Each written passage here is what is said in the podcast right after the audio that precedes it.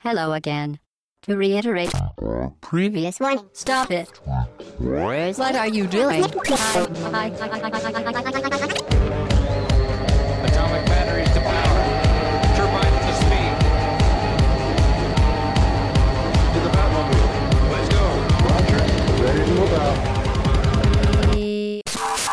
Hello again, très chères auditrices et très chers auditeurs, c'est au bas gauche droite.fr, le podcast 151. Nous sommes le 19 juillet, le dimanche, pas le matin, nous sommes à 4, il est 14h et vous êtes en direct. Et oui, émission spéciale en direct et l'équipe qui m'entoure pour ce podcast un peu euh, spécial, hein, un peu, on va être un peu... Bah, déjà, il n'y a pas de 51, obligé de picoler du Casanis, Oui, excuse-moi, c'est pourri. hein. On va être, on va être à la cool. Hein. Euh, le thème de, ce, de cette semaine, euh, déjà je vais vous présenter, je vais présenter, je vais présenter quand même qui, euh, C'est les mieux. personnes qui, qui m'entourent, c'est quand même beaucoup mieux. Pipo. Je commence par Bonjour Pipo. tout le monde. Voilà, heureux, Oui. pas trop stressé par le direct. Hein. Ouais, non, tu sais, l'internet mondial, c'est notre terrain Ouais, de jeu bah maintenant. non, on est quoi. tous en direct, on fait des streams, on fait des lives, on est invités partout, on n'en a plus rien à foutre. On n'a plus rien à foutre. Euh, Fetch, Ouais. salut Fetch. Salut, salut, salut tout le monde. Et Mike, Salut, bonjour à tous. salut Mike, ça va bien? Impeccable. Alors moi Ouais. je pue en fait. Ça. Ouais, parce que j'allais ça, j'ai pas ok, demandé à ça commence. Je, pose mon casque et je m'en vais. Et je me barre. La vraie émission, Et c'est je je, me barre. je pose mon casque et je me barre. Cette semaine, donc, on est en direct, on va se détendre un petit peu et nous allons parler de nos pires expériences de joueurs, hein, qui ne sont pas forcément les pires jeux auxquels on a joué, mais euh, des choses qui vont. Non, euh, les pires joueurs qu'on a rencontrés. Ouais, les pires des joueurs. vraiment nuls, quoi. qu'on s'est fait, quoi. On s'est fait les joueurs et c'était vraiment nul. Genre Donc- Flavio à Bastia et tout, c'était une catastrophe, quoi. Ah, oh, merde, c'est du foot? Ah merde, c'était pas ça Non, c'était pas ça. Ah oh là là, mais j'ai rien préparé alors Il va falloir que tu nous improvises Oh là, euh, zut, un merde, truc. excusez. Donc on est en direct, vous êtes là sur le chat, j'ai un œil sur le chat, normalement chacun aussi a un œil sur le Plus chat. ou un œil. Donc on essaiera de réagir, mais c'est euh, compliqué. hein. Moi en plus je dois gérer les clics, les machins. c'est ah, c'est de l'autoproduction. C'est chez- MC, Chine. Hein. Ah mais on est... je sais pas comment ils font les autres. Ils ont des moyens hein, les autres hein, pour faire du. Ils ont une régie Bah, bras. Il y a une régie derrière. hein, C'est extraordinaire. Comment ils font au grand journal euh, C'est pas, c'est pas Antoine Decaune qui lance tous les trucs. euh. Ah, bizarrement. hein. Le mec tranquille, hein, il a toute une équipe euh, pour lui. Donc qu'est-ce que je disais? On allait parler du programme, c'est ça? Tout à fait. Tout à fait. Et donc, euh, les pires expériences de joueurs, ça va s'articuler autour de moments que nous avons vécus sur des jeux qui, dont on se souvient euh, en mal, peut-être qui ont enchaîné sur du bien. Euh, enfin, des moments marquants. du mal qui fait du bien. Pas forcément Hmm. sur des mauvais jeux, hein, vous allez le voir. Euh, mais avant tout, mais avant tout, toi, tu voulais dire un petit truc pour commencer, toi? Oui, euh, bah, normalement, on voulait pas faire d'actualité, mais en fait, la- l'actualité nous a rattrapés. hein. Il y, a- il y a des choses à côté desquelles on peut pas trop passer. Et euh, on a appris lundi, mais euh, vous le saviez parce que euh, Hobbes, dans le précédent podcast, avait déjà laissé un, un petit indice euh, en hommage euh, à Satoru Iwata, qui nous a quitté euh, le. Alors, là, on a reçu le communiqué de presse, enfin, on a reçu, pas nous personnellement. En tout, cas, lundi euh, matin, on apprend euh, en se levant que euh, Monsieur Iwata nous a quittés, donc on n'entendra plus sa voix et son accent euh, Direct. lors euh, du Nintendo Direct. Voilà. Mais je crois que tu voulais nous parler avant ça d'un débrief. Tu voulais Oui, faire un micro Ah, débrief je voudrais faire un micro, alors, un micro débrief. Chine, tu as dit déceptif la semaine la dernière. semaine dernière. Oui. Oui. Tu as dit déceptif et je ne sais pas dans quel sens tu as voulu l'employer. C'était quoi le contexte? Bah, c'était à propos de la sortie de Shenmue 3, je crois. Et Oui. il faut qu'une bonne fois pour toutes, vous sachiez qu'en en français, Oui. déceptif ne veut pas dire décevant, mais ça veut dire trompeur. Trompeur, tout à fait. Voilà. Mais je l'ai peut-être dit dans ce sens-là. Réécoute bien Mais la phrase. Je me souviens pas de cette phrase absolument. Tu sais que moi je dis des choses et euh, j'ai beaucoup de mal après à les assumer. hein. Oui. Donc euh, voilà. En tout cas, nous allons quand même, euh, avant de parler de nos pires expériences de joueurs, comme Pipo en a parlé, prendre un peu de temps quand même pour parler de Monsieur Satoru Iwata qui nous a quittés. C'est malheureux. Nous en parlons tout de suite.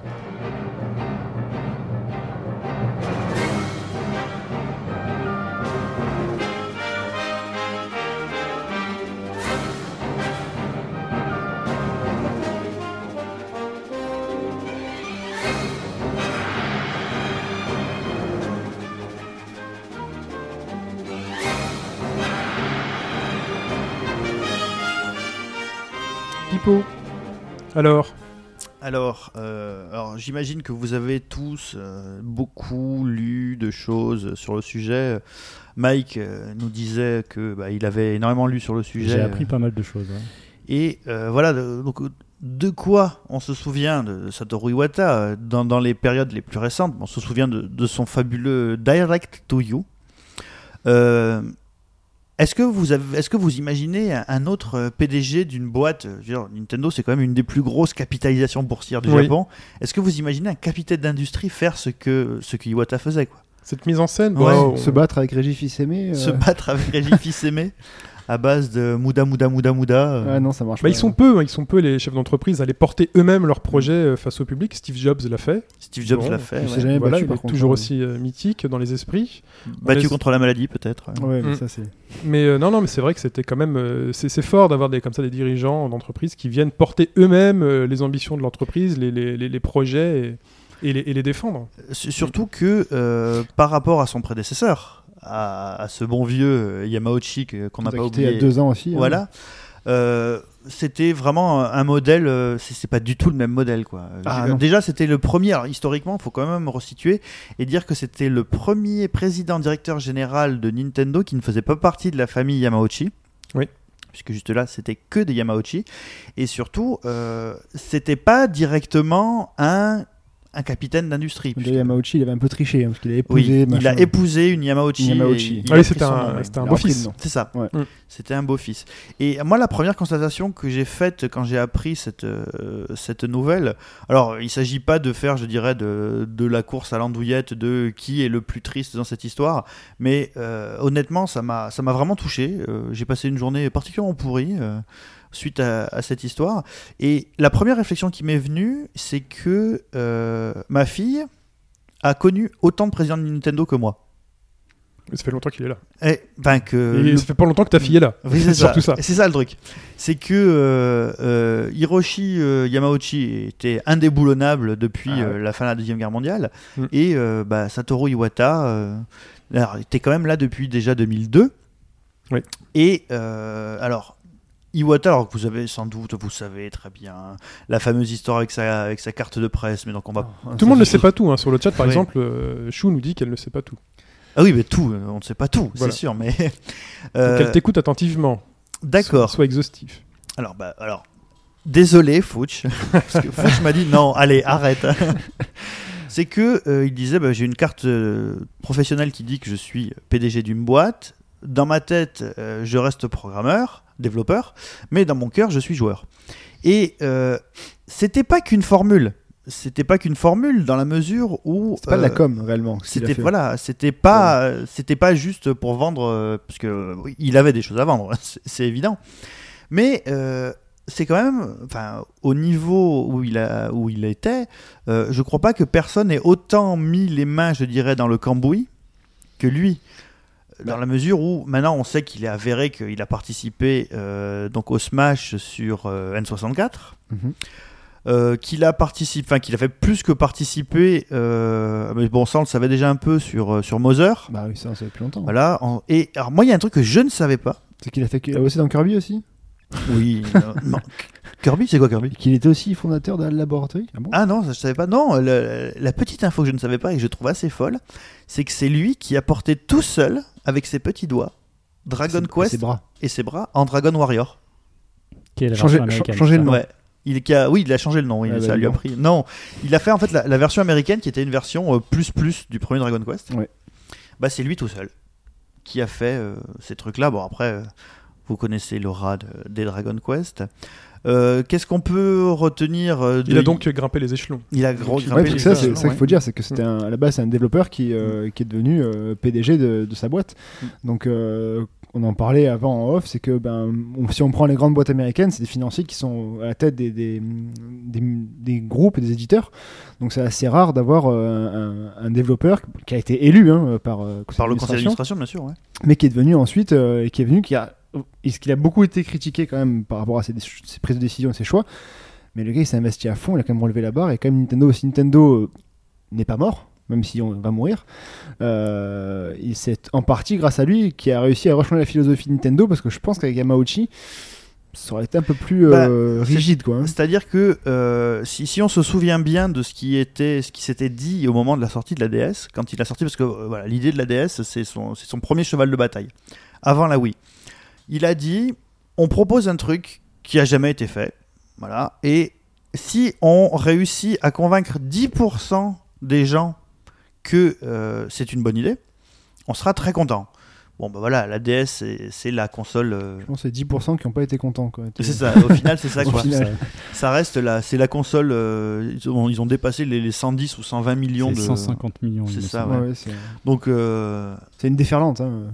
ah bah oui, là, ça a été une déferlante. Plus de 8, c'est bon. et et, et c'était surtout, euh, si, si on remet, je dirais, dans le, dans le contexte euh, contemporain, actuel, euh, c'était vraiment la, ce qui préfigurait donc le, quelque part le jeu mobile. Parce que ce qui a lancé, c'est les, les jeux type euh, bah, Brain, Brain Training, euh, Ouais, les jeux plus, un peu plus. euh, Kawashima, Mhm. Nintendo. Ouais. Et, et le truc, c'est que ça n'a pas du tout empêché la DS d'avoir. Alors, c'est c'est ça, c'est que finalement, on n'a jamais trop critiqué la DS sur ces, euh, sur les, sur ces deux, sur les deux pans de, Ouais, ouais. je dirais, de sa ludothèque. On se dit, bah voilà, c'est un truc en plus. Il y en a pour les deux. Voilà. Il y en a pour les deux. Et c'est, je pense que c'est, c'est ce qu'il faut. C'est bien d'avoir pour les deux, pour tout le monde. C'est pas... Alors qu'éventuellement la Wii avait peut-être pendant un moment euh, Mm. plus, beaucoup, beaucoup plus l'un, ça. l'un- l'un- d'un un côté que, que l'autre, même s'il y avait d'excellents jeux sur Wii, mais voilà, ils étaient minoritaires. Alors que sur DS, t'avais tout qui sortait, Ouais, tout et n'importe quoi qui sortait, mais t'avais aussi tous les plus grands jeux qui sortaient dessus. Donc euh, chacun, chacun s'y retrouvait, et puis c'était même parfois un bon prétexte pour que euh, Ouais, papa, puis- maman achète une DS. à, la- à la- à l'inverse, à de la, Mm. de la de la Wii, c'est que, enfin, après, c'est, c'est pas forcément non plus euh, vrai à 100%. C'est que la DS c'était aussi une console. Il y avait un tactile, d'accord, mais c'était pas non plus le cœur du, du jeu. Alors que, la, alors que la Wii, la, la Wiimote en soi, ils ont mis en avant. Il y avait beaucoup moins de boutons par rapport Disons à avant, et du coup, c'était un bon accessoire DS, pour les gens pour s'amuser. Bah, La DS était quand même extrêmement euh, précurseuse. Est-ce qu'on dit précurseuse toi qui es- Précurseur, eux. Hein, monsieur déceptif. Euh, les, les écrans tactiles avant, euh, avant la, la DS, c'était pas commun du tout. Non, puis surtout, c'était de la merde. Ouais, C'était voilà, très mal c'était de la foutu, merde, c'était pas précis. là, Là, il y avait les, vérit- pal- les palmes. Ouais, non, mais là, c'était vraiment le premier écran tactile vraiment précis, vraiment réactif, qui permettait de faire des choses avec. Et le truc, c'est qu'en fait, ils ont compris très vite que euh, le tactile c'était très bien, mais qu'il y avait largement la place pour continuer à faire du jeu normal. Moi, je me souviens que le premier jeu que j'ai acheté sur DS, c'était euh, Rob Rabbit. Rob Rabbit. Oui. C'est le jeu de Sega où fait. tu dois Mm. masser le dos de ta copine pour qu'elle t'aime et des trucs comme ça ça. pas comme ça en français, je crois, en France. Euh, je sais Moi, je me souviens plus. Ouais. Et euh, bah, très vite, on est passé à des, enfin, des Castlevania qui utilisaient surtout les, les boutons et la croix. Ouais, c'est ça. c'est et un petit peu. euh, Ce qui a fait fort euh, avec Iwata, c'est qu'en gros, il a pris le pari de, de, de lancer une console qui n'est pas forcément la course à la puissance par rapport à Sony, qui lançait à côté euh, ben, sa PSP, sa P- enfin, euh, une console plus puissante, portable. Ils sont restés dans leur, euh, une GBA bien améliorée, mais c'était quand même euh, assez pauvre graphiquement. Mais revenons sur, euh, sur Iwata. On nous fait la remarque, on demande si Mm. c'était pas euh, Iwata le sujet du, du truc. Oui, tout à fait. Alors, Mais euh, enfin, comment est-ce qu'on peut parler de évidemment que c'est Iwata, mais parler des créations d'Iwata, des créations important. et de ce qu'il a porté. Mm.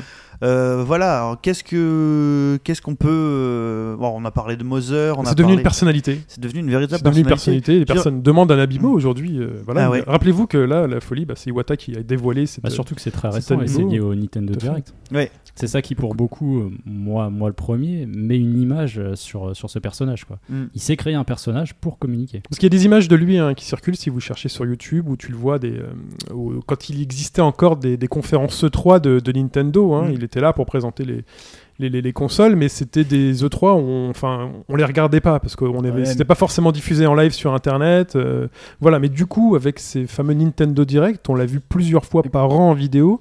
On s'est attaché au personnage. Ces fameux Iwata Ask. Ouais, même, il se, il se Oui. permettait aussi de faire des trucs. Enfin, je me souviens de la, la- la vidéo, je sais plus quelle, quelle le 3, il avait dit euh, J'ai montré à Régis Fils-Aimé que c'est qui le papa et c'est moi le papa à Smash, je l'ai botté le cul hier, j'ai cassé des culs hier, il a dit. Enfin, Mhm. il se permettait une, une- une liberté de langage et qui a fait que ben ouais c'était un gars qu'on connaissait qu'on voyait tout le temps et qui qui limite a pris tout Nintendo sous ses épaules parce qu'il a Miyamoto etc même Takeda etc sont effacés Ouais. au- à son profit à lui et lui s'est mis en avant donc euh, Il, il, a est- il a évidemment. euh, c'était le duo avec Régis Fils-Aimé aussi Ouais. c'était euh, Enfin, il- rarement, je dirais, un PDG n'aura porté sa marque et n'aura incarné euh, sa marque comme ça, ce qui fait que, bah, évidemment, euh, ça. Même, c'est vrai que c'est très marrant, c'est que j'ai eu des, des remarques de, de copains qui me disaient Ah, mais alors, euh, l'histoire de Nintendo, c'est fou, là, le PDG, et qui tous me posent la question Du coup, t'es malheureux?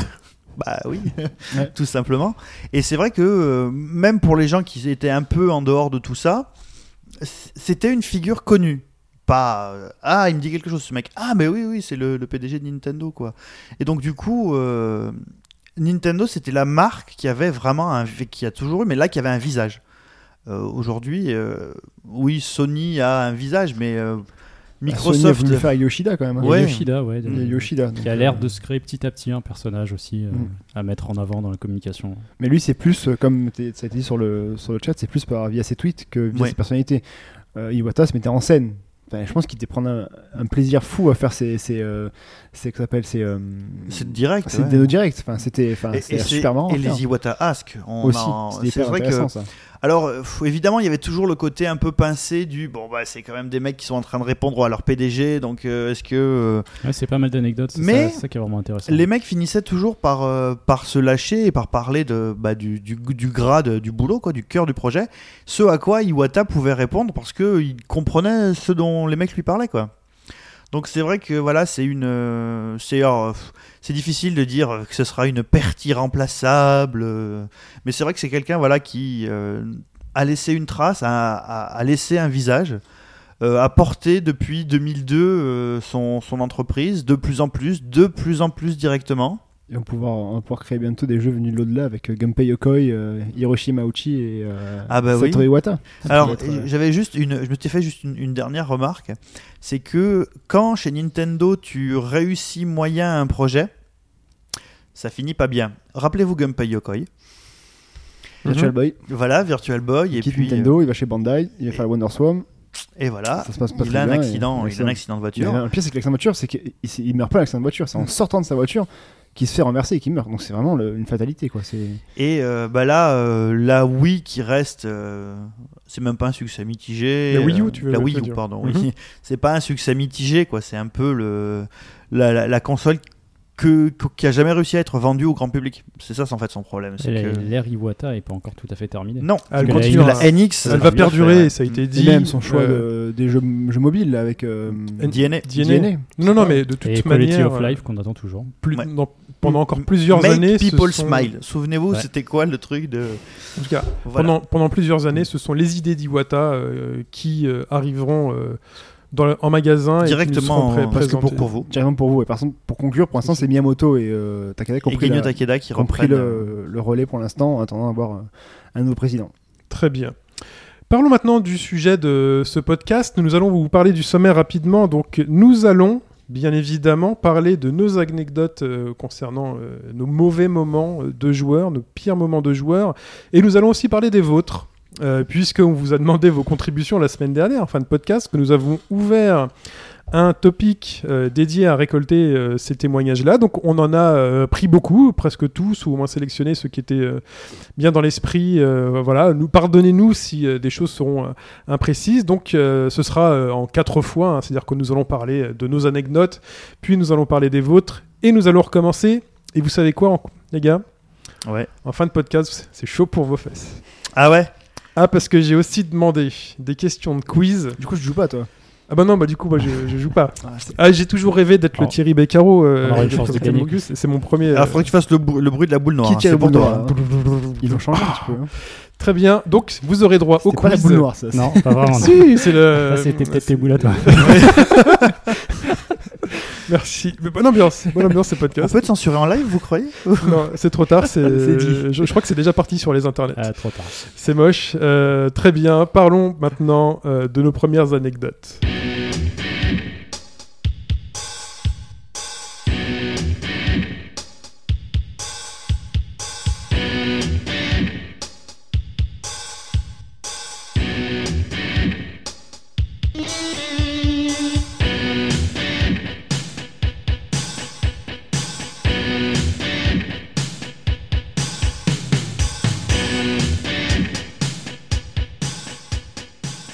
Et voilà.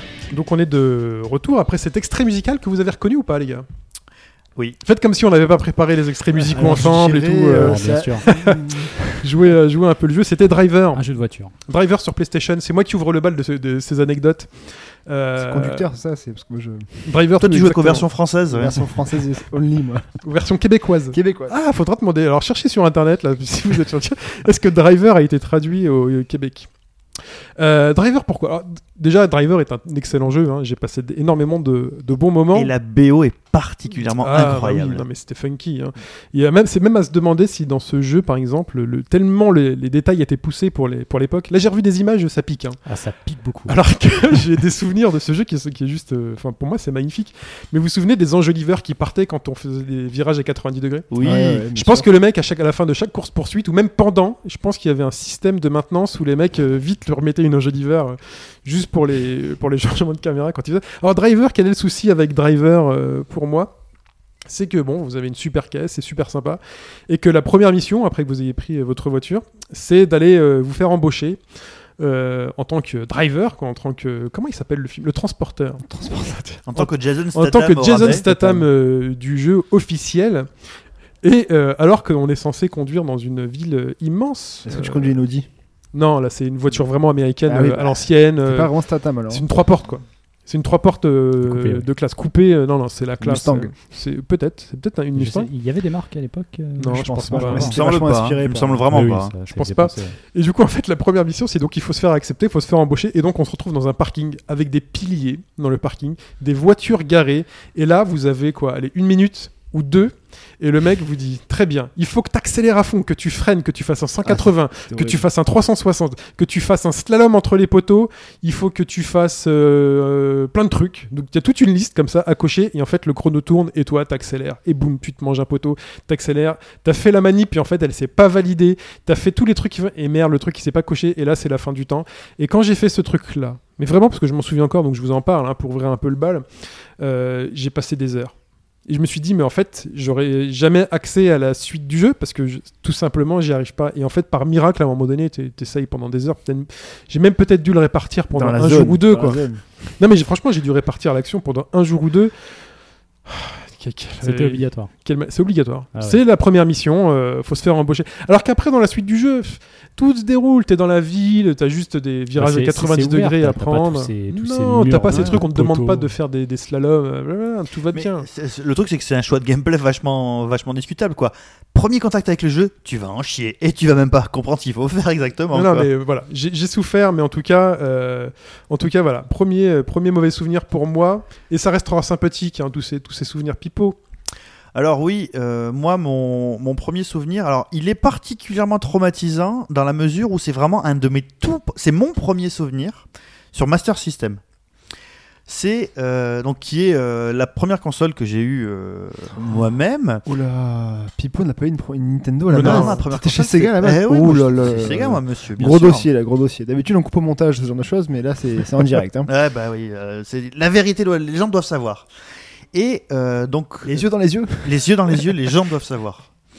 Euh, la... Donc c'était pour l'anniversaire de, de mon cousin qui est né 15 jours avant moi et qui achetait une Master System avant que moi-même j'ai une Master System. Et donc je suis descendu avec lui parce qu'il m'a dit tu vas m'aider à me conseiller pour un jeu. On est descendu acheter la console, le pack avec les deux manettes, le truc qui va bien et tout. On était frétillant. Euh, on a choisi, il y avait tout un tas de trucs, mais à l'époque il n'y avait pas vraiment de magazine. euh, on savait, bon, c'était vraiment en 87-88, quoi, les, les premières versions de, de la Master System. Et euh, on reconnaît dans les boîtes qui traînent là un jeu avec le sigle Ghostbuster. Classe. Donc Mm. du coup, ouais, on prend Ghostbuster. On prend Ghostbuster. Ah oui, c'est ça. T'es obligé. ah bah oui, Non, oui, mais, c'est le seul truc que tu connais. Donc euh, tu ouais. vois, genre Teddy Boy, pff, je sais pas ce que c'est Teddy Boy, donc tu prends Ghostbuster. On arrive, euh, on arrive chez mon cousin et euh, bon bah ça rechignait un peu à ce qu'on branche la console, machin et tout. Bon allez, déjà le branchement de la console à la télé, mais ça nous a paru mais euh, une un, un monument. Genre oh, faut brancher la prise Péritel et machin, il faut une multiprise.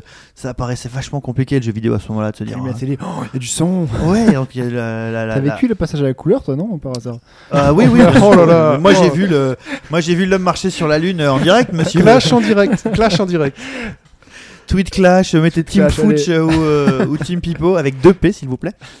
Euh, et bon, bah, on se dit, allez on, allez, on va quand même un petit peu lancer le jeu parce que je, je sais plus ce qu'on faisait après. Je me demande si on allait pas avoir un match de foot ou un truc comme ça, donc euh, on n'avait pas beaucoup de temps. Match de foot en Corse? Oula, Euh, oui. ça continue là. Et donc du coup, bon, on lance le jeu. On était vraiment frémissant, mais vraiment, je sais pas si vous vous imaginez le l'enfant qui va vraiment qui va découvrir le truc pour la première fois, le jeu vidéo, des couleurs. c'était vraiment, c'était vraiment sublime. Euh, donc bon, il y a la, la page de la page d'accueil du jeu. Bon, ok, on appuie. Et là, bon, on, on nous demande de choisir la bagnole. On nous demande de choisir la bagnole, mais on a aucune thune. On a très peu d'argent. Bon, bah fais pas chier, prends la, la bagnole de base qui veut autant. Ok, tu la prends et tout. On nous demande de choisir des. Oh, on s'en fout, on s'en fout. On choisit. Vas-y, allez, c'est parti. Premier écran du jeu. Qu'est-ce que c'est que ce truc? Une grille avec des buildings et des fantômes jaunes qui se baladent entre les buildings et des petits personnages qui, alors, on avait compris parce qu'on connaissait le film que c'était les équivalents de euh, du maître des clés euh, et de et de euh, Êtes-vous le maître des clés? Êtes-vous le maître des clés? Euh, non. et de Singournay Weber. Et euh, on s'est dit ouais bon c'est super qu'est-ce qui se passe? Je sais pas. T'as une idée? Non. Euh, Vas-y bouge un peu le- le- la manette. Ah ouais on peut déplacer le, le symbole le Ghostbuster sur l'écran là. Et d'accord c'est super. Attends attends attends quand tu touches le fantôme jaune tu perds de l'énergie ouais. Ah non mais attends lâche le fantôme là. tu- Brrr. Ok on a perdu. Euh, T'as compris ce qu'il fallait faire? Non mais c'est pas grave attends on va recommencer. Ok, donc on remet le truc et tout. Bon, on a fait trois parties, on n'a rien compris. On a éteint, on s'est regardé et on s'est dit, Ce serait pas fait banane. qu'est-ce qu'on a fait? Qu'est-ce qu'on a fait? Mais qu'est-ce que c'est que ce truc? Et euh, on était vraiment au comble du désespoir, quoi. Mais il y a rien à faire dans ce jeu. Il y a vraiment rien à faire. Mon cousin qui me disait, ouais, mais en plus, euh, c'est toi qui m'as donné l'idée. C'est quoi cette idée? Mais du coup, je savais pas. Je m'imaginais pas que c'était aussi pourri. Mais qu'est-ce qu'on va faire? Et là, idée géniale. Il y a une notice, non? Ouais. Et si on la lisait? Ah, t'es sérieux là? Oui. Ok, ok, suivant. Impardonnable. Impardonnable. Impardonnable. Bah, moi j'allais dire un gros mot, mais bon. Euh, Mike, Alors moi, c'est un, c'est un vieux jeu, mais que j'ai fait relativement récemment. C'est le premier Is. Donc euh, une série chez Rapipo. ah, ce qui paraît, c'est le meilleur joueur du monde. C'est le meilleur jeu du monde. Alors, Ah, le premier is Selon, selon Pipo. alors, Mike, vas-y. Il se trouve que moi j'ai commencé la série avec le Is 7, donc euh, un épisode relativement récent. J'avais fait ça fin 2013, même s'il était sorti avant. Et j'ai voulu continuer sur cette voie et me faire tous les Is. Bon, Aujourd'hui, je les ai pas encore tous faits, mais je suis en bonne voie. Et donc j'avais entamé Is Chronicle en, en sachant que Pipo avait prévenu, c'est un gameplay à l'ancienne, c'est-à-dire que pour battre les ennemis, il fallait leur rentrer dedans. Donc il n'y avait pas de bouton d'attaque. Le bumping. Le bumping, voilà, exactement. Un peu le, le flipper en monde ouvert. quoi. Et euh, donc, il fallait comprendre ça, déjà, ce qui n'était pas évident. Les barres de vie, j'avais eu du mal à comprendre comment ça fonctionnait, parce que les barres à l'ancienne, aujourd'hui, si vous jouez par exemple à la version euh, Android ou, euh, ou iOS, vous verrez que tout a été retravaillé, c'est beaucoup plus graphique, euh, sauf que sur PC, euh, de ce que j'en ai fait, c'était euh, infernal. Sauf que le jeu bah, s'est révélé plutôt bon dans, dans son style, moi j'ai pris pas mal de plaisir, relativement court aussi, c'est peut-être ce qui a aidé. Et je me suis retrouvé, ouais, c'est ça, 6 heures pour moi. Je me suis retrouvé face au boss de fin. Et là, en 10 secondes, j'ai pas compris ce qui s'est passé.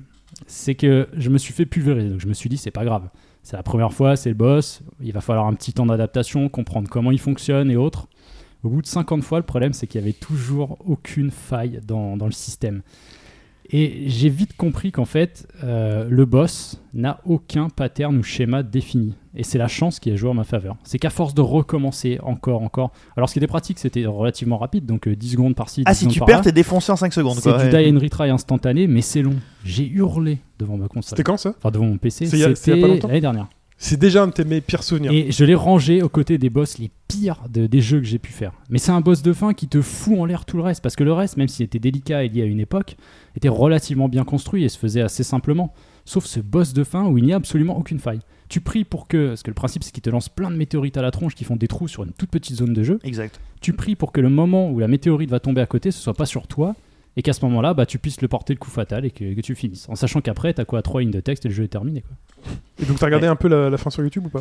Et ouais, les mecs galéraient comme moi. Il y a pas une technique y a- Pipo avait il y essayé a de me une dire technique. qu'il y avait quelque chose, Alors, mais ça n'a pas marché. Il y a une technique, mais euh, comme l'a bien fait remarquer euh, Mike, c'est vraiment euh, aléatoire Uber Alles. Voilà, tu, si tu places cette technique de façon aléatoire, Euh, disons que la seule chose qui peut vous sauver la vie, c'est que comme vous êtes dans une zone carrée, il faut que vous essayiez d'attaquer uniquement sur les diagonales du carré.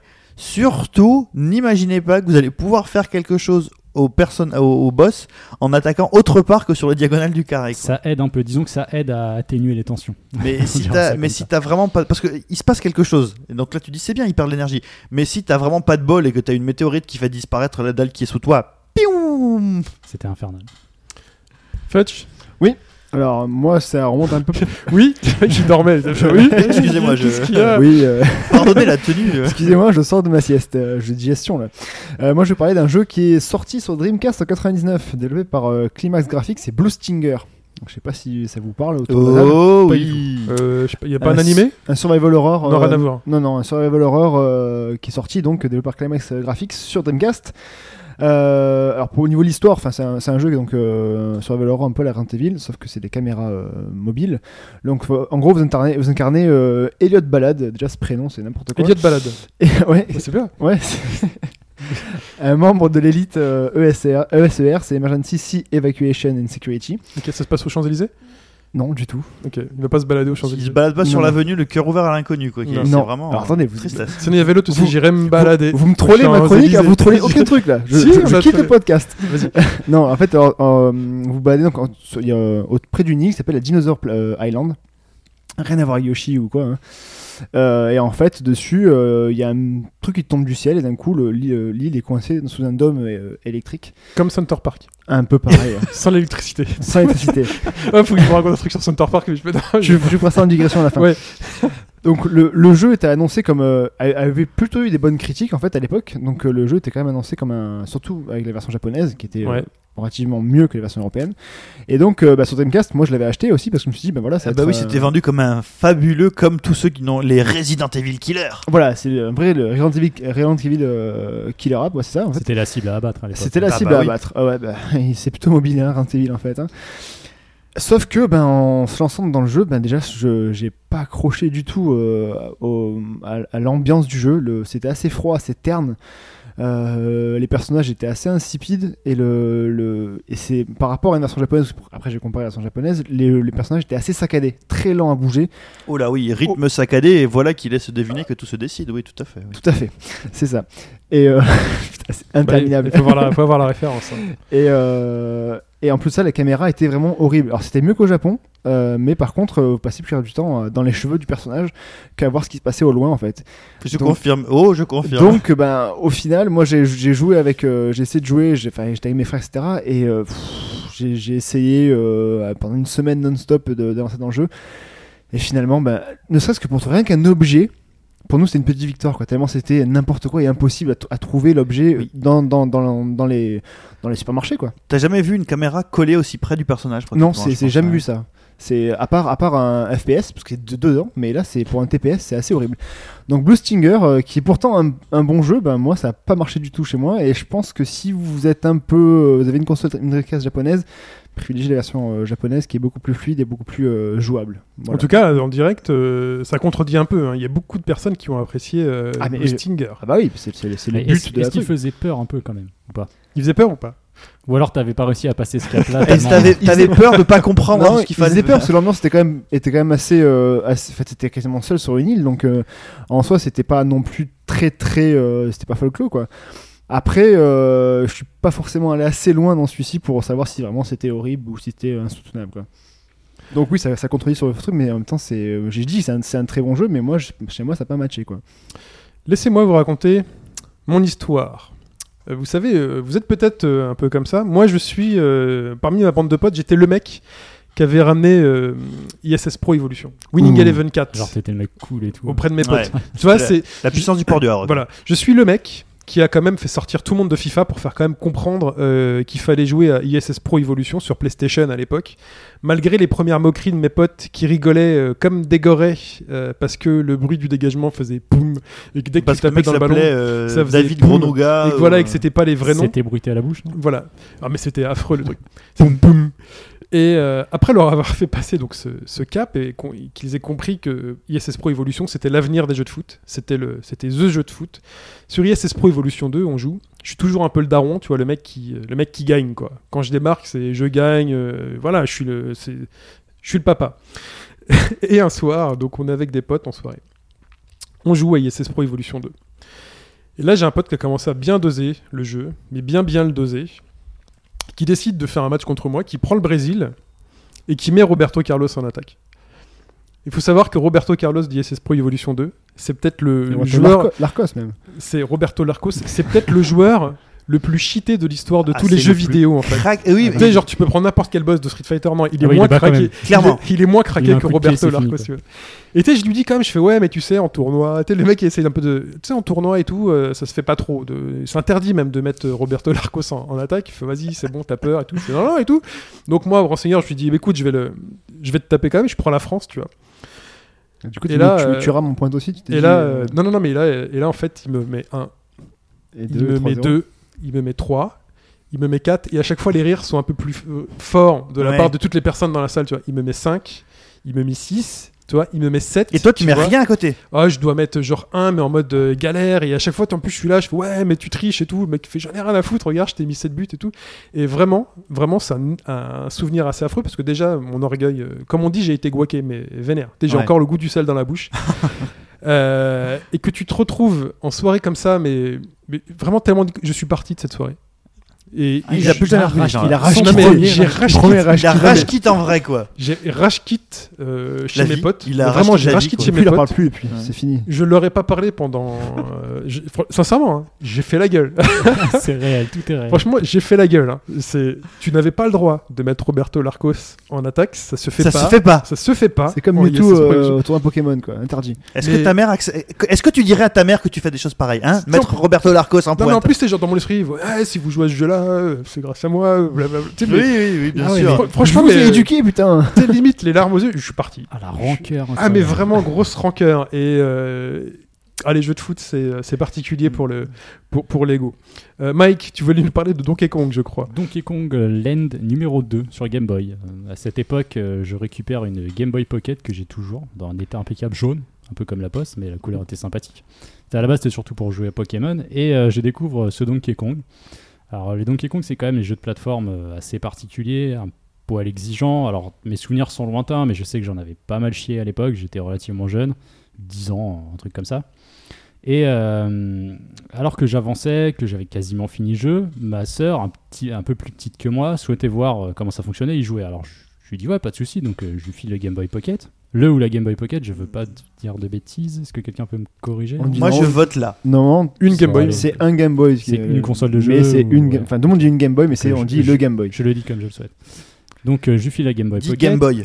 Ok. Ein, si tu dis Ein Game Boy, ça va. C'est, c'est, euh, y a Ein. pas de, y a pas de, Ah, si, y a pas de mais- genre en allemand. Bah, il y a Si, si, Einen, euh, si, il y a Einen, Ah, le si, neutre. Ein ou Il y a le neutre. C'est Ah, pire. zut, C'est ouais, le neutre. je Fallait pas lancer ça, c'est pire. C'est pire. The, alors tu dis The Game Boy. Euh, d'ailleurs, là-dessus, tu Ah, oui, The Game Boy. Tu dis The Game Ça Boy. fait du franglais, c'est bizarre. Mm. C'est bien. Bah, Game Boy, c'est. Et du coup, je tente de lui expliquer les contrôles et je sais pas pourquoi. Je lui dis que au, au menu principal, au, au sauvegarde, il faut surtout pas appuyer sur telle combinaison de boutons parce que c'était un peu ça à l'époque. Si on voulait supprimer sa, sa sauvegarde, il n'y avait pas vraiment d'option comme on en a Ouais, dans aujourd'hui. Pokémon, tu pouvais. Moi, je me souviens. Combinaison euh, de boutons quoi. truc horrible là-dessus. hein.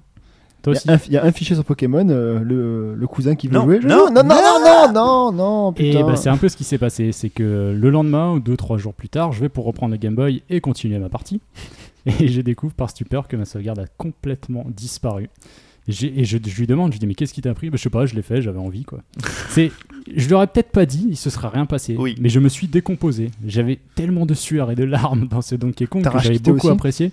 Bah, j'ai jamais recommencé. Et il a rage quitté sa sœur.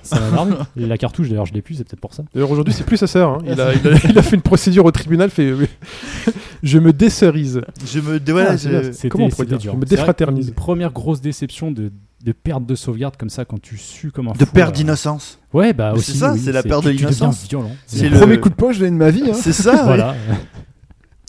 Ensuite, euh, nous avons Fetch. Oui. Tu veux nous parler de Saga Tout toujours- Je serai à la Saga Frontier, ouais. Alors, Saga Frontier, vous connaissez un petit peu le, le, le- Oh le jeu, le- la saga, si j'ai envie de dire. Oh, oh. Donc, c'était le septième volet de, de licence RPG de chez Square, qui est sorti en 87 sur PSX. Et, et qui a commencé en, en Occident sous le nom de Final Fantasy Legend. Oui, tout à fait. Aucun rapport, mais oui. PSX, comme les vrais. Moi, je dis, ouais, je dis PSX. Moi, je dis un Game Boy, PSX, un GameCube. euh, et alors, qu'est-ce qu'il y a? Non, je. Non, Euh, non, vous battez pas tout de suite, les gars. On filmera. euh, Pour la On bagarre, filmera on après, filmera, ouais. Peu, on fera un périscope. Ce jeu a la particularité d'avoir euh, la possibilité de faire plusieurs scénarios en fait. Vous avez plusieurs personnages d'entrée. Euh, donc moi j'avais pris euh, Blue, un magicien, un jeune magicien. Donc jusque là pas de problème. Vous faites votre jeu. Et en fait, son, son nom de base, est-ce que c'était Dabedi Dabeda? Euh, non, non, non, c'était pas ça. Ah non. C'était une bonne référence aussi, mais. C'est quoi Dabedi Dabeda I'm blue, dabadi, dabada, dab. Putain, les mecs, ah, tous les trois en cœur. Je te C'est rappelle pas, énorme. les, les mecs étaient ch- Si, si, chauves et, ok. euh, et bleus. en fait. Eiffel 65 représente. Tu sais, les mecs, qui fait, vous savez, les mecs qui étaient chauves, ils me pointent du doigt. Au cas où t'aurais pas compris ce que ça voudrait dire, c'est genre comme toi, comme toi, tu vois. Merci, Mike. Tu pourrais, tu pourrais refaire le groupe. hein. Oh, putain. Ça a marché, on appelle ça a marché. Ok. Euh, c'est bon, je. c'est- Oui, oui, Vas-y. Fudge, À chaque fois, je- Non, mais vas-y, je- Fudge, je- raconte-nous ta vie, c'est très intéressant. Bah, c'est le but, c'est le but. Euh, et donc du coup, en fait, euh, là-dessus, il y a le jeu se passe et euh, donc à l'époque, j'avais, j'avais quoi, j'avais euh, 11 ans, je crois. Et euh, j'arrive sur le. C'était il y a deux ans, quoi. Il y a 3 ans. Trois Ah, ans. trois ouais. 3 ans. 3 Ok, ans. trois ans. Ouais, 3 ans. Et euh, j'arrive donc à un, à un monde et en fait, c'était par vous n'avez pas de carte principale, c'était en fait vous dépassez sur des mondes et Oui. vous rentrez dedans. Et j'étais conscient d'un monde parce que je savais pas ce qu'il fallait faire en fait. Donc coincé euh, pas mal de temps euh, à chercher, à voir sortir, m'en- m'enfuir, partir de là. T'as essayé Impossible. avec un seau d'eau froide? Pourquoi? Là, je- Bu. Du- Non, Excuse-moi. Non, mais continue. Non, parce que quand, généralement, quand ils sont coincés, tu balances un seau d'eau froide, ça les sépare. Les chiens. Les chiens. Ouais. Et comme tu étais coincé. Non, c'est pas grave, vas-y, continue. Oh putain, ah oui d'accord. Oh Je voyais pas, ouais, Ah je oui, sais je, voyais. Continue, fais comme si j'existais pas. Ouais, On il- coupera euh, au direct. C'est des grosses têtes en fait. Ouais. Et donc euh, finalement, après euh, ben, pff, des, des, des, des mois mis de côté le jeu, je l'ai relancé. En fait, il y avait euh, le- un miroir ou une pièce à, à utiliser pour pouvoir quitter ce monde et pouvoir donc repartir dans l'aventure. Je repars dans l'aventure et du coup j'étais proche du boss de fin. Alors moi, faut savoir c'est que dans les RPG, je level up beaucoup en fait. Je, je, je bourrine comme un porc pour arriver et tabasser limite les boss en deux coups. On se, on se demande pourquoi tu aimes les mousseaux après. hein. Voilà, c'est parce que j'aime bien level up et arriver assez, assez fort. J'arrive face au boss de fin de Saga Frontier et je l'ai jamais battu. Et là, le mec intuable, mais vraiment intestable. T'as beau être à un niveau de dingue, avoir les meilleurs personnages, le gars, il est, enfin je sais pas, il a une frame, il a un truc, il est intuable. J'en ai fait des cauchemars de ce, de ce jeu, tellement c'était euh, horrible quoi. Enfin j'en rêvais les soirs, je, je me couchais, je pensais à pouvoir comment le tuer. Et J'ai essayé pendant non-stop, pendant facilement deux semaines à jouer, etc. Machin. J'ai jamais fini le jeu parce que c'était impossible de savoir fini. Le jeu est super et le boss est intuable. Donc euh, Bah, après, ça un- dépend. un sac à PV, il y avait genre 2 millions de PV, c'était un truc euh, Ah, c'était invraisemblable. Ah ouais, à mais en fait, je crois que ça dépend en fait du, du personnage que tu prends. T'as pas le même boss en fait. Parce que mon frère a pris un autre personnage et il avait fini le jeu assez Ah facilement. ouais, t'as pas eu de bol quoi. Et en fait, moi j'ai pris le personnage euh, voilà, qui a permis d'avoir le, le boss, l'un des boss les plus difficiles. En fait, j'ai jamais que- fini. Peut-être qu'il fallait que tu chantes dans ta manette, comme euh, dans le jeu euh, Kitano. Tu sais, Kitano, il fallait que tu chantes dans Ah la oui, manette. oui, oui, Et oui. il fallait que tu chantes du Il y a pas de- FL65. Il n'y a, pas- il y a pas de micro. Non, il y a euh, pas de micro, Donc, euh, donc voilà, Saga Frontier, un très très bon jeu, mais commencez pas par, avec Blue hein, pour, pour jouer. Prenez un autre Voilà, personnage, c'est c'est un bon ça serait conseil. facile. Ça me fait penser à Dragon Quest 8. J'ai un petit aparté, c'est mon premier Dragon Quest, un Dragon Quest 8. J'avais Oui. jamais touché un... Le début Ouais. Je crois que j'ai eu aussi mal que toi. Et, euh, et en fait, j'ai rage quitté le jeu, c'est-à-dire que moi après, heureusement, j'ai joué sur DS à d'autres euh, Dragon Quest Oui. qui étaient très très bien, Très dont, accessibles. dont l'épopée des élus que j'aime beaucoup. Mais c'est quasiment le meilleur. Et, euh, et en fait, je me suis dit bon, cool, Dragon Quest quoi. Donc je commence à jouer grotte, premier petit diablotin. J'ai exactement le même souvenir, c'est fou. Mais vraiment, c'est un petit diablotin Ah hein, dans ouais. une grotte. Et j'ai fait what? J'ai jamais pu le battre en fait. Moi Et j'ai- en fait, J'ai jamais joué. et voilà. Et j'ai fait ok, laisse tomber. euh. Mais je pense qu'on est nombreux peut-être sur ce jeu-là. voilà. Il y avait une astuce ou quelque chose C'est en fait, il faut ça leveler quoi. Non, tout. faut faire un peu de level up. D'accord, donc à l'époque, j'avais pas compris. Deux, mais si on Mm. t'a pas dit, tu vois, si on t'a pas dit, euh, faut- voilà. Vas-y, Mike.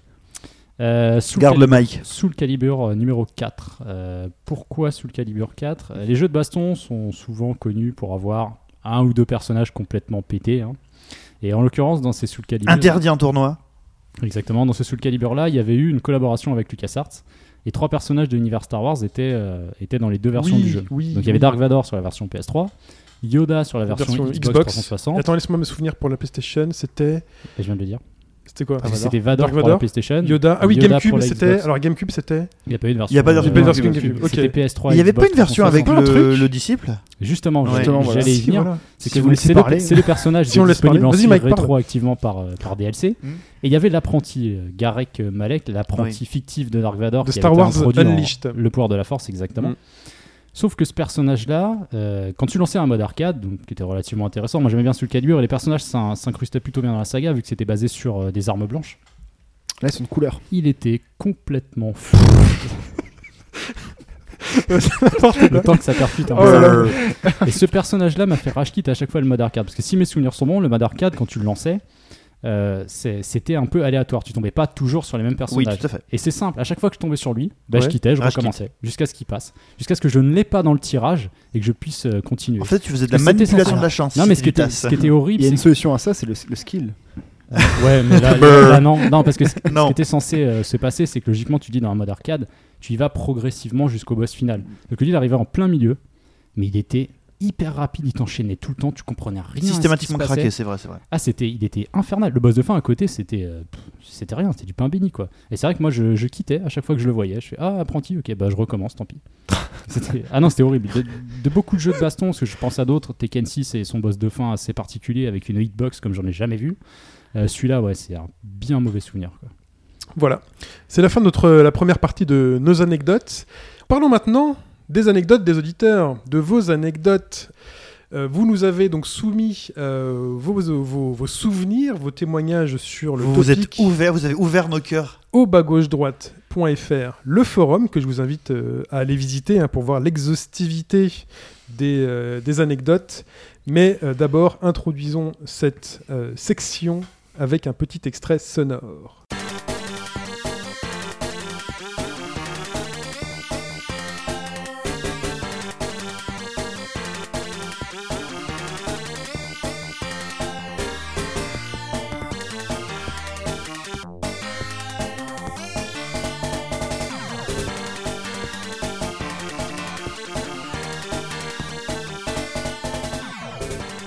Alors, Pipo, tu veux commencer Et c'était quoi comme extrait sonore C'était Dragon Castle, tiré de Wonder Boy 3, mais Wonder Boy 3. Lequel Wonder Boy 3 Donc, l'anecdote dont je vais vous parler euh, m'a été rapportée par euh, quelqu'un qui veut garder l'anonymat et que nous appellerons sous le nom, sous le pseudo de Sprite Oddity. Tout à fait. Et euh, autour de cette, autour de, de cette anecdote aussi, j'avais dit que l'anecdote que je trouverais la plus intéressante, je la ferais avec un accent. Et euh, il s'avère que l'anecdote de Sprite est particulièrement intéressante et je vais donc la faire avec un accent. Oh mon dieu. L'accent quoi alors? Alors, je m'excuse auprès de tous mes amis québécois, je m'excuse auprès de mon épouse qui va vraiment se foutre de ma gueule, je m'excuse auprès de tout le monde, mais c'est le jeu ma pauvre Lucette, c'est comme ça que ça se passe. Donc, l'ami Sprite Odyssey a tenu à me rapporter l'histoire suivante. Oui, je le fais avec l'accent, le vieil accent montréalais, c'est beaucoup Et plus... du coup, du coup, bonjour, on dit driver ou, ou conducteur chez vous alors? Alors, je ne sais pas. Figure-toi que je n'ai pas pogné le jeu, donc je ne peux pas savoir. Mais je, je roule le R parce que c'est un vieil accent montréalais. Très bien. Est-ce que Voilà. toi tu te pognes? Est-ce que moi je, me, je pogne des tas de choses Des tas de choses sont pognées, tu sais, chez les Québécois. Donc l'ami Sprite Oddity m'a rapporté l'histoire suivante à propos de Wonder Boy. Il s'avère que n'ayant pas lui-même de console Sega dans sa jeunesse, il avait découvert les Wonder Boy chez des gens de sa famille. Et euh, il avait trouvé très intéressant le jeu qui s'appelle euh, Wonder Boy 3, The Dragon's Trap, sur Master System. Et il s'est dit qu'il était peut-être temps que lui aussi joue à des Wonder Boy. Et il s'avère qu'il a découvert entre-temps qu'un jeu était prévu et s'appelait lui aussi Wonder Boy 3 Monster Lair. Mais il ne savait pas ce qu'était exactement ce jeu. Mais comme il a vu que c'était Wonder Boy, il a réussi à convaincre ses parents de l'amener euh, sur la capitale, sur Paris. Il y a des petits relents d'accent normaux hein, qui reviennent. hein. Il a du mal à tenir. Ça C'est assez difficile, hein, je vous confirme que c'est assez difficile. Euh, pour venir pogner justement le Wonder Boy. Mais tu peux le faire normalement. hein. Non, ben non, Ah, On dirait Je ne Chico pas. à Dichou. quand Si, si, j'insiste. hein. non, non. Non, non, ok, bon. Donc, une fois qu'il a réussi à convaincre ses parents de venir pogner le jeu sur Paris, Vlatipak, en rentrant chez lui pour jouer à ce jeu sur, euh, sur Mega Drive à l'époque, il s'aperçoit qu'il ne s'agit absolument pas d'un jeu de plateforme. Tabernacle. Qu'est-ce que c'est que ce de jeu? Il s'aperçoit que finalement, il s'agit d'un shoot 'em up à progression forcée où les personnages colorés doivent manger des fruits pour avancer. Et ce jeu s'appelle Wonder Boy 3. Il n'a à l'époque, comme beaucoup de gens je pense, pas bien compris comment avait été fait la numérotation sur le jeu. Et ça reste de très très loin un des pires souvenirs qu'il ait pu connaître. Et il voulait nous en faire part. On dit shoot 'em up chez C'est vous aussi. difficile. Ben oui, shoot them up. C'est difficile de garder son sérieux là. Alors Gad Elmaleh, on te surnomme Gad Elmaleh en direct. tu fais donc le Québécois Gad, Elma- Gad Elmaleh.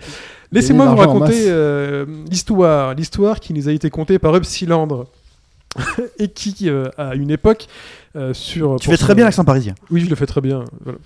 Qui, à son époque, galérait à se faire acheter un jeu pour sa modeste Master System d'époque. Et euh, qui galérait donc à faire comprendre à ses parents que c'était important. Donc les gens voulaient même pas lui vendre des jeux sur cette console. Quoi. Non, non, mais c'est dire que ses parents ne voulaient pas lui en acheter, sa famille, ne- euh, voilà, le jeu vidéo c'est nul, euh, le jeu vidéo c'est pour les trucs décérébrés déjà à l'époque, mais euh, il veut absolument, il veut absolument Phantasy Star sur sa Master System. il essaye de convaincre tout le monde de lui acheter Phantasy Star et miracle, miracle un jour, sa mère l'amène à République. Et oui, la, déjà la mec. la mecque du jeu vidéo parisien, la mecque de la, la- la- la- la seconde place de la bourse parisienne. hein. C'est un peu ça, C'est un peu ça. Et euh, une fois qu'il se retrouve à République, une fois sur place, le jeu n'est pas dispo. Euh, il discute, il faut attendre, cherche. faut attendre les sacs noirs qui passent de, de magasin Ouais, en magasin. voilà. Je sais pas combien il y a de magasins encore à l'époque. euh, C'était il y a très très longtemps. hein. Le, euh, le vendeur, quand même, lui conseille euh, en équivalent Miracle Warriors.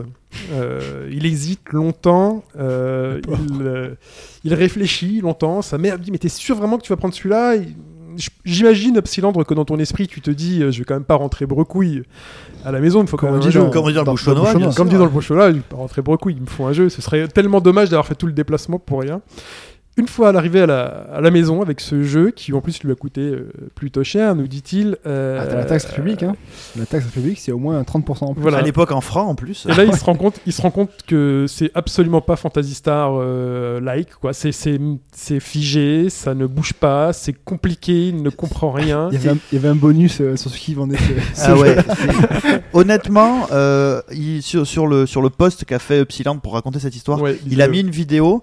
Regardez-la parce que c'est c'est très difficile à décrire. Et, et- et donc, euh, et donc j'imagine, parce que j'ai un peu vécu ça, je vous raconterai ça tout à l'heure, mais euh, j'imagine un peu la suée que tu as au moment où tu te rends compte que finalement tu c'est pas ça et que le jeu que tu de tes six prochains mois parce qu'avoir un jeu c'est pas si fréquent que ça l'époque. je t'avais dit, c'est trop tard maintenant. Ah bah, Voilà. c'est pareil pour Sprite. hein. Bien heureusement, c'est une histoire qui finit bien, puisqu'il arrive quand même à parler à sa mère. C'est important de parler à ses parents pour raconter quand euh, ça va pas, hein, quand vous faites raqueter, un peu oublier, truc, là. Et là, euh, le jeu, là, oui, il s'est fait un peu raqueter aussi. Euh, sa mère a accepté de retourner à République dans la foulée. Il s'est bien débrouillé, il a rendu le jeu pour en récupérer un autre qui lui a beaucoup plus plu. Je vous invite à découvrir le titre de ce jeu directement sur le topic. Mais en tout cas, merci Epsilandre pour cette anecdote. Ensuite, euh, c'est Mike? Oui, c'est moi. Tu as sélectionné, avec une, euh, une petite anecdote de Guy Broche euh, 22. Guy Brush. Guy Guy Brush, Brush. pardon. S'il te plaît. Ou sinon, tu peux dire Guy. euh, Guy Bruche. Guy Bruce. euh, Guy Bruce. euh, Brosse, euh, Brosse. Guy Brosse, pardon. qui nous Grimus, parle de. Zelda 2. Donc, euh, Adventure euh, of Link. Il y a quelques années déjà maintenant, exactement, sous-titre euh, Adventure of Link. Un jeu horriblement difficile. Il explique qu'avec un pote à lui, ils avaient passé beaucoup, beaucoup de temps à essayer de récupérer le, le marteau. Alors, moi, j'ai pas fait le jeu, donc je sais pas ce que ça représente réellement, mais j'ai quand même l'impression que c'était une belle galère. Euh, Beaucoup de pleurs, beaucoup d'énervement. Beaucoup de. Jusqu'à jusqu'à un point où, le marteau en main, et sans le vouloir, son pote se déplace, bouge sa jambe ou que, que je ne sais-je, et appuie par mégarde sur le bouton reset de la console. Qui était extrêmement sensible. Bah, Extrêmement. Et ah, un- c'est et un là, petit- c'est horreur. le Il y, drame. il y avait des fans des fois. Un petit coup, des fois ça marchait pas. Et il fallait, mais il était hyper sensible ce Je bouton. pense que oui, un coup de pompe a suffi à, Et, Ouais, ouais. à et- tout foutre en l'air. et- et à, à la limite, là où il y avait un, sur NES, le souci c'était que les boutons étaient vraiment en façade et donc c'était facilement accessible. Sur Master System, Dieu merci, les boutons étaient dessus. Ouais, c'est vrai, c'est vrai Mhm. que si je pense par Bah, exemple aussi à euh, la PlayStation, quoi, quand ils sont dessus, oui. euh, Tu prends la SNES, ils sont, ça ils sort sont mis dessus dessus, aussi la SNES après. hein. Ouais. Ils ont foutu dessus. hein, Donc, euh, Ah ouais, parce que là, ces boutons-là, c'était vraiment. Et là, c'est qu'un recette. Moi, ça m'est arrivé extinction complète et extinction complète qui grille la console. Ah oui, Ouais. ah oui, d'accord. Toi, t'es comme ça. Mais c'était une, c'était en fait, c'était une vieille NES et c'est très récent, quoi. C'est euh, le truc est touché par le bout du pied, ça fait. tch, pff. un grippin quoi. Bah, recyclage. Moi j'ai passé des très mauvais moments, j'aurais pu en parler aussi avec ma Mega Drive dont l'adaptateur secteur, le fil était euh, bouffé euh, à l'entrée. Ouais. à chaque fois. Et donc non c'est pas ça, c'est qu'il fallait faire attention à ce que la console s'éteigne pas. Un peu comme la Méduse, un peu là. Ouais, un peu Oui. comme la, la table d'enregistrement, si un jour vous avez vu cette photo sur, euh, sur Twitter de la table d'enregistrement. Et ben exactement pareil. C'est-à-dire que parfois pour allumer la Mega Drive j'étais obligé quand même de toucher le fil. Ah, elle s'allumait, c'est bon. Je ne touchais plus à rien. Enfin voilà. Euh, Fetch? Ouais, moi j'ai sélectionné. Euh, alors j'en ai pris deux pour le prix d'un. C'est Yao et Gabora qui ont eu le même souvenir par rapport à Jet Force Gemini sur N64, donc euh, développé par euh, Rareware, en 80 sorti en 99 sur N64. Jet Force Gemini. C'est ce fameux action adventure à troisième personne. euh, donc on a quand même trois personnages dedans. Il y avait Juno, Vela et Lupus, le, le chien. Très beau, très beau nom. Très un nom. nom. ouais. Très beau nom pour. Faut le laver souvent, hein, gaffe. Fais gaffe. Tu sais que dans Ultima, il y a un personnage qui s'appelle YOLO. hein. Oui, oui, oui. ça, avant, oui, le, avant le temps, quoi. Le but du jeu était de sauver les nounous de l'invasion d'insectoïdes. Les nounous? Ouais, C'est vrai? Ouais, ouais. C'est énorme. ouais mené par. euh, Comme. Magic Nounous Comme Magic Nounous. Comment tu- non mais vous savez que moi je vais pas raconter ma vie privée mais bon c'est pas grave. Nounous c'est un de mes, mes surnoms que ma mère me donne. Ah oui, bah oui, putain. oui, Tu oui. leur donnes des- du biscuit là. Elle m'appelle Nounous. Non mais j'y peux rien, ma mère m'appelle Nounous. Bon, euh, Et tu gardez, es ça, fan en- du PSG. Hmm. gardez ça entre vous. Hein. Mais voilà. Il y a Oui. personne- a qui nous écoute de toute façon. Non non. Euh, et euh, visiblement, alors moi je l'ai pas fait celui-là parce que je l'avais pas acheté. Et euh, visiblement, Yao et Gabora ont eu le même problème, c'est que euh, le boss de fin, ils ont jamais réussi à le tuer parce qu'ils avaient pas assez de munitions en fait. Mon Dieu. Donc euh, du coup, bah, c'est des heures de jeu pour euh, pour rien qu'un boss untuable à cause euh, des C'est munitions. terrible, euh. t'arrives à la fin du jeu. Ouais. Et Donc, fait en euh, sorte que tu n'aies mais- pas assez d'éléments pour Alors faire soit ils tirent souvent à côté, soit euh, soit ben ils sont c'est mal jaugé et que vraiment le le, le- enfin, j'ai quand même des gens qui l'ont fini jeu, mais voilà en tout cas c'est un des, des souvenirs assez marquants pour Je sais pas si on a on n'a pas ce genre on n'a pas ce genre d'anecdote hein, dans le dans tout le listing mais il y a souvent le truc qui revient c'est de la le moment où tu sauvegardes juste avant de mourir. Oui, tu oui, oui. sauvegardé en fait tu meurs juste après meurs et fois. aucun moyen Et de retourner en Et, arrière. euh. alors, bah, ça, ça, je, je, je confirme très bien qu'un un, un copain sur Mystic Quest qui vient me voir qui me dit Je suis coincé à Mystic Quest, tu peux m'aider? J'avais fini le jeu, j'étais là, ouais, mais bien sûr, jeune, qu'est-ce qu'il y a? Alors voilà, à ce moment-là, vas-y, lance la sauvegarde, oui, Brr. ouais, mais attends, il se passe quoi là? Bah, c'est ça le problème, c'est que j'ai sauvegardé et que j'ai plus qu'un point de vie, que je suis empoisonné. Qu'est-ce que je peux faire? Jeter la console. Tu peux recommencer depuis le début. Euh, Pipo, t'en avais une dernière? Alors, j'en avais une dernière euh, qui était, euh, ma foi, euh, fort intéressante et que j'avais choisie parce que. quel euh, accent cette fois-ci? Non pas d'accent Ah non, cette fois-ci pas d'accent. Que j'avais choisi parce que euh, bah, parce que c'était un jeu que c'est un jeu que j'aime beaucoup. Et Oui. il faut juste que euh, je renote exactement. Voilà, excusez-moi, hein, je... mes notes. Vous savez, les téléphones portables, c'est pas pratique. C'est Steph à propos de The Binding of Isaac, qui, comme vous savez, je n'ai pas du tout aimé. Euh, qui est The Binding of Isaac, c'est quand même un jeu où le sa- comme disait le ministère Hammer, le savoir est une arme. Toi-même, tu sais. Le savoir est une arme, ne l'oublie jamais. Mm. Et euh, c'est un peu tout ça euh, dans The Binding of Isaac. C'était que c'était pas avec un accent un peu reggae? Ouais, on fait le voir Je sais pas, c'était ah, je sais pas. C'était sur dans mon papa à moi est un gangster, ils le disent. c'était mon. Ok. Ouais. ok. Qu'est-ce qui euh, devient, ce Tommy qu- Oui, C'est le mec, il a disparu quand même. hein. Je sais Ouais. pas, on n'a pas vu récemment. Ouais. Bon. Euh, donc tout ça pour dire que dans The Binding of Isaac, ben, rien ne t'est expliqué et en fait c'est la répétition systématique des parties qui fait que, et des notes que tu voudras bien prendre ou de ta mémoire, qui fait que tu sais que tel item a telle capacité. Et il s'avère que euh, Steph avait, après moult moult parties, commencé à prendre un peu les devants euh, sur le jeu, parce que vous savez qu'il y a des vraies fins, il y a des fausses fins, il y a des vrais, y a des vrais niveaux finaux, il y en a d'autres qui sont pas les vrais niveaux. Juste, je te coupe, il est pas content, Steph, que t'aies cité ministère amer. Hein, dans sa, dans sa, dans sa- Donc voilà. Désolé. Steph. Et euh, ben là, en fait, euh, il sait que au moment d'aller affronter Satan, en fait, il a besoin d'un item qui est super important, qui est la Bible. Il pense que cet item, la Bible, est hyper important puisqu'il permet normalement de one-shotter les derniers boss. Arrivé euh, face à Satan, tin, tin, tin, prêt à lancer son, sa Bible, il met un coup sur la Bible et c'est Isaac qui meurt du premier coup, quoi. Alors qu'il pensait être arrivé à un stade où il avait à peu près compris ce qu'il devait faire et quels étaient les choix, il a purement et simplement, enfin, il s'est euh, suicidé en fait au moment où il pensait qu'il allait triompher, quoi. c'est- C'est quoi l'explication alors? Bah, c'est que l'objet en fait, C'est qu'en euh, fait c'est sur toi et pas sur les monstres. ben voilà. Et puis il y a des, Ouais. a- surtout il y a des effets différenciés en fonction de ce que tu as fait Et ça avant. c'est et typique de, de ce Ça, que c'est- j'ai compris. Ça, c'est un coup, ça, de un là coup en à fait. casser son écran, ça. parce Ah bah que- oui, ça, euh, ça, c'est un coup du, enfin sur Vita, moi j'aurais mis un coup de boule à Vita, c'est sûr là. Mais là c'est sur PS4, peut-être qu'il avait pas envie de, de casser son écran euh, LED. Ouais, euh. Sur le coup de la sauvegarde, euh, en direct, il y a Silent Prime qui nous parle du, de Lost Odyssey. Ah, Euh, dernier DVD sauvegarde et il est bloqué.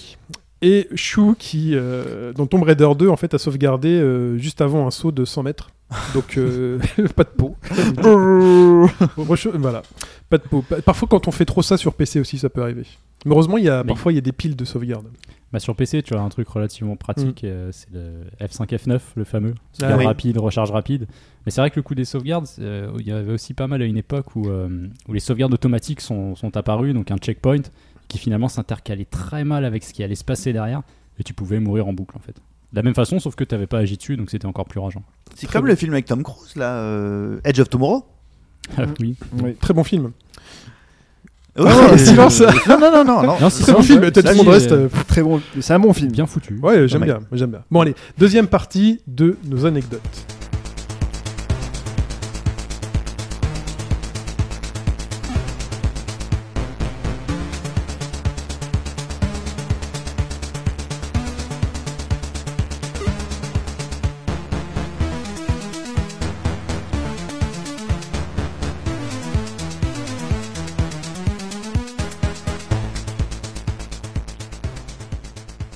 Nous revoilà, nous revoilà. Euh, seconde partie de nos anecdotes. Et c'était l'extrait sonore de Toki. Euh, Toki, ouais, c'est ça. Toki. D'ailleurs, c'était la version Amiga, hein, Oui. parce qu'on a, qu'on a Toki trouvé. Toki euh, Panic. Non, pas Toki Toki Panic, mais la version Amiga, et c'est moi qui ai mis la version Amiga parce que juste pour vous faire goûter aux sonorités de l'Amiga qui manquent parfois. Bah, du coup, sur Amiga, le jeu a l'air plutôt pas mal au niveau des, ami- des animations. Des amiibo aussi. Des, euh, oui, des animations. Et pourquoi je vous parle de Toki Euh, Non pas que Toki soit un bon jeu ou pas, parce qu'en fait, je n'en sais, ri- euh, sais rien. Mais cette anecdote est en fait le fait que j'étais en vacances euh, le- dans un pays étranger et que euh, j'avais donc des amis qui jouaient hein, aux jeux hein. vidéo. Non, mais c'est pas, c'est pas, c'est pas important. Et donc, faut juste, la, la- la- la notion importante, c'est juste du fait que j'étais vraiment loin de chez moi, que c'était en fin de vacances, que j'avais des amis euh, du quartier qui jouaient aux jeux vidéo. On passe notre été à jouer aux jeux vidéo. Et là, euh, je jouais sur Mega Drive. J'avais déjà en plus commencé à goûter pendant ces vacances-là un peu aux qualités graphiques de la Super Nintendo et compagnie. Donc je me suis dit, ah, c'est vrai que la Mega Drive, il lui manque un petit truc, par exemple, euh, à, à certains jeux euh, Super NES. Et euh, j'avais un jeu que ça fait longtemps que j'avais sur Mega Drive. C'était, je crois que c'était Fatal Fury. Euh, Disons que ce, Fatal Fury, bon, c'est pas la. C'est pas ce que j'en imaginais après avoir vu à Microkids les, les versions Neo Geo, mais bon, j'étais très content d'avoir euh, Fatal Fury. Et en fin de vacances, mais vraiment, genre le jour où euh, mes parents me disent bon bah là, te remballes les affaires et dans deux heures on est on est parti quoi, on, va à tel endroit pour ensuite euh, partir. Il y a quelqu'un qui me dit écoute, euh, est-ce que ça te dirait d'échanger ton jeu contre un jeu à moi? Je lui fais ouais. Il me dit écoute, ça s'appelle Toki. Je lui fais écoute, pas de souci, donc je lui fais ma cartouche, j'attends qu'il revienne. Et pour moi, Toki, alors, me demandez pas pourquoi, mais c'était forcément bien, parce que pour moi, Toki, c'était le mec qui roxait tout dans Ken le survivant. Non, mais- je me suis dit, un truc qui s'appelle Toki, tu vois, je me dis, mais mais le nom, il a trop la classe, quoi. Toki, je, je kiffais ce nom. Là, la cartouche arrive. euh, je, je mets vite fait dans la Mega Drive, le mec est reparti. Donc là, vraiment, on doit partir dans une heure. hein. Euh, J'essaye vite fait, là, la console est encore branchée sur la télé. Euh, je mets le jeu, déjà, l'illustration de la, de la cartouche, faut, je sais pas, faut que vous voyez l'illustration de Mega Drive de Toki. hein. C'était la version européenne? Ouais, ouais. Ouais. C'est juste dégueulasse. Oui. Mais véritablement, c'est un chien. Donc, c'est le principe d'un singe qui balance des boulettes. Mais là, l'illustration, le- les boulettes de l'illustration, c'est, ça veut juste rien dire. Et là, je mets le jeu. Et je vois cette espèce de singe avec une tête géante, euh, avec euh, dans une jungle affreuse, avec du verre affreux, qui balance des boulettes avec sa bouche. C'était affreux. Et en fait, j'ai pas tenu 5 minutes. Je me suis dit, ok, sueur froide, un peu à la Epsilandre, tu vois, Ouais. tout à l'heure. sueur froide, je fais, ok, j'ai euh, 10 minutes euh, pour prendre le risque de repartir avec un putain de jeu de merde contre mon Fatal Fury qui finalement je, je l'aimais bien quoi finalement. Oui. Euh, j'ai ok, j'ai fait ok, bougez pas, j'ai dit à mes parents je je reviens, j'ai un truc à régler en plus j'étais jeune mais vraiment avec les sueurs au truc, je me dis mais j'espère qu'il est chez lui, j'espère qu'il est chez lui. Je suis sorti j'ai frappé ses parents étaient là, fait oui, est-ce que machin il est là et tout? Euh, je sais pas, je vais voir et tout. Ouf, il est là, il fait écoute, euh, rends-moi mon jeu. rends-moi mon jeu, je te rends Ah ton non, jeu non. parce que euh, non non mais c'était pas possible. Ah oui, là il y a Pipo qui passe l'illustration du Toki à tout. En fait, on dirait qu'il est en train de gerber. non, Ah, mais pour- c'est juste pas Pour possible. le coup, tu t'étais bien fait banane. quoi. Ah oui, oui, oui. Quel à propos Oh là là. Oh, oh, oh. donc, euh, donc euh, non, vraiment, j'ai flippé. C'est vraiment euh, un de, une de mes grandes suées froides de, de l'époque. Et heureusement, je lui dis écoute, rends-moi mon jeu, on reste mon copain et on se dit à l'année prochaine, on va jouer à d'autres trucs. voilà. Pipo, Alors, euh, moi en fait, c'est pas un jeu en particulier, c'est une situation qui n'existe plus trop aujourd'hui. Mais avez-vous connu les adaptateurs sur les consoles 16 bits? Oui. Vous savez, ces espèces de morceaux de plastoc, la plupart du temps très disgracieux, où il fallait en ficher une ou deux cartouches. C'est deux généralement. Bah, sur Super Nintendo, c'était ouais, deux. une Sur Mega Drive, ouais. ça commençait par être une. Plus Et- l'action replay, tu pouvais un truc. Déjà Ouais. qu'à deux, c'est dégueulasse. Déjà qu'à deux c'est dégueulasse, mais alors à plusieurs. Euh, en fait, euh, j'ai j'ai des jeux en fait qui m'ont complètement euh, traumatisé à cause de, des utilisations qu'il fallait faire ou non des adaptateurs. Donc le premier c'est Monster World 3, aussi connu sous le nom de Wonder Boy in Monster World, décidément, parce que il s'avère que c'est le premier jeu à, ma, à mon souvenir qui euh, n'acceptait pas juste l'adaptateur, euh, disons, euh, morceau de plastique à la con qui, fait, qui permet de faire la conduction, ou qui permettait juste en découpant l'arrière de, des, des, des ports cartouches Mega Drive pour mettre des cartouches japonaises. C'était donc le premier jeu qui avait une sorte de protection logicielle. Et comme évidemment j'étais déjà à l'époque relativement, comment dire, accro à la saga Wonder Boy, bon, et que j'avais euh, 12 ans, quand j'ai su que la version japonaise ne pouvait pas tourner sur ma machine, j'ai pleuré. J'ai tout simplement pleuré. Et euh, je trouvais ça trop injuste qu'on n'ait pas le droit de jouer à ce jeu-là alors que c'était trop beau, trop bien et tout. Et euh, alors que j'étais très triste et que bah, j'allais dans ma boutique préférée, euh, soit trouver autre chose pour épancher mon mal, soit me plaindre au vendeur en espérant qu'il allait appeler ces gars pour leur dire Allez, faites un truc pour le petit gars. Il s'est avéré que la version européenne est sortie très peu de temps après. Donc, ça a été de, très courte durée. L'autre problème avec les adaptateurs, c'était que les adaptateurs sur, euh, Master System, pardon, sur Super Nintendo, Super Famicom, Super NES, étaient pas toujours très stables. Et euh, des fois, en bougeant l'adaptateur, vous perdiez purement et simplement votre sauvegarde. Ah ouais, carrément. Ah ouais. Euh, sur euh, Final Fantasy, alors Final Fantasy 6, donc 3 en version US, qui avait déjà le problème que si vous l'utilisiez avec un adaptateur, vous aviez les menus en écran noir, ce qui fait qu'il fallait que vous connaissiez par cœur pour aller choper Et, les trucs. et c'est surtout que la fin n'existe pas. La fin s'arrête après Céleste. Après Voilà, Céleste, il n'y a, plus rien. Mais pourquoi? Parce que c'est un sorte Bah, de. parce qu'en fait, c'est en de- 60 Hz et ça passe plus sur une console à 50 Hz. Voilà. Du coup, quand tu joues l'adaptateur, bah, boum, tu vois jamais vraiment la fin qui dure 20 minutes normalement. Et c'est euh, horrible. voilà. Ça, c'est horrible. Mais le vrai problème du jeu, en plus de ça, et du fait que je connaissais les menus par cœur, c'est que je veux montrer à des copains à moi, putain, regardez Final Fantasy 3, 6, c'est génial, vous allez voir, c'est super, je vais vous montrer le début du jeu. Donc je leur montre les Magitech qui marchent dans la neige, la musique, la machin et tout. Premier point de sauvegarde, je dis, ah oui, des mecs pas habitués au jeu de, de- au- pas au RPG, euh, regardez, faut sauvegarder. Là, là, je vais sur le point de sauvegarde. Bon, voilà. Et là, je vois qu'il y a que la sauvegarde que je suis en train de faire. Je me dis, ouais, bon, c'est pas bien grave. hein. C'est juste, euh, ouais, c'est un bug, je sais pas trop quoi. Je sauvegarde, machin. Bon, je montre euh, ça à mes potes. Ah ouais, c'est joli, machin et tout. Bon, on va faire un foot. On va faire un foot. je reviens du foot. je, reviens du, je reviens du foot. Et là, je me dis, bon, moi, je vais reprendre ma partie à moi de Final Fantasy, sachant qu'à l'époque, j'avais 92 heures au compteur. Je mets la cartouche, gna gna gna, je rallume et plus rien. La sauvegarde des 5 minutes précédentes que j'avais fait euh, avec mes potes. Ma sauvegarde de 92 heures avait purement et simplement disparu dans, dans l'absolu de l'univers de l'infini des galaxies. C'est- la même chose, moi aussi. 70 heures. Et euh, bah voilà, j'ai pleuré aussi. J'ai beaucoup pleuré à cause des jeux vidéo. et le troisième point à cause des adaptateurs, c'était Yoshi Island, Yoshi's Island, l'extraordinaire Yoshi Island, qui avait donc le Super FX 2 Mm. comme puce pour gérer les effets graphiques du jeu. Très très beau. Et euh, quand le mec m'a vendu le jeu, euh, il m'a dit euh, T'as un adaptateur? J'ai dit Ouais. Il m'a dit Alors fais attention parce qu'il passe pas avec tous les adaptateurs. Je suis dit Non, mais attends, j'ai un truc trop bien là, AD29 du futur, Dragonfire, je sais pas trop quoi Moi j'avais le même, je crois. ça va aller. Et là, je croise un copain en remontant de, de Bastia. Et il me dit Ah, au foot non, non, non, euh, il rentrait à pied lui aussi. Et euh, je dis Ah, bah tiens, Gérard, j'ai acheté ça, on va essayer ça. Euh, Ah, ouais, mais ça a l'air bien. Ah, il y a Yoshi. Ah, bah tiens, on va l'essayer sur ma console, quoi. Lui, il avait un adaptateur qui n'était pas du tout le mien, quoi. Mais le truc, l'adaptateur. Et puis il y avait un message en couleur horrible, tu sais, clignotante, toutes les couleurs qui passaient derrière qui disaient euh, Cette euh, this euh, cartridge is not suited for this type of console et tout. On était là. Moi j'étais là. En plus, je l'avais payé super cher. Mortifié. Putain, je vais arriver chez moi. Je vais pas pouvoir jouer. J'ai appelé tous mes potes, tous Ouais. les adaptateurs qu'ils avaient. J'ai fait en sorte d'aller chercher tous les adaptateurs de tout le monde Avant de rentrer de- chez toi. avant de rentrer chez moi et de tester tous les adaptateurs pour être sûr. Et en fait, le seul qui fonctionnait bien, c'était mon adaptateur. beau gosse. yeah. J'avoue, beau gosse. T'es assuré. Euh, Mike, Gravity Rush. Gravity Rush. Alors, Tu vas dire du mal de Gravity Rush? Je vais dire, je vais dire du mal, mais c'est chaud, quand même un jeu que j'ai apprécié. Attention. Mais là, là pour moi, on rentre dans la catégorie où c'est le moment où il y a un mec qui se dit en plein développement. Si on mettait ça, parce que c'est sur la console, il faut qu'on le mette en fait. C'est cette époque où par exemple, euh, quand la Wii est sortie, il fallait absolument mettre des jeux qui utilisaient les les fonctions euh, de reconnaissance de mouvement. En l'occurrence, là, c'est la Vita, et la Vita, elle a eu donc un écran tactile, un gyroscope et un touchpad. Écran tactile touchpads arrière, ouais. Mm.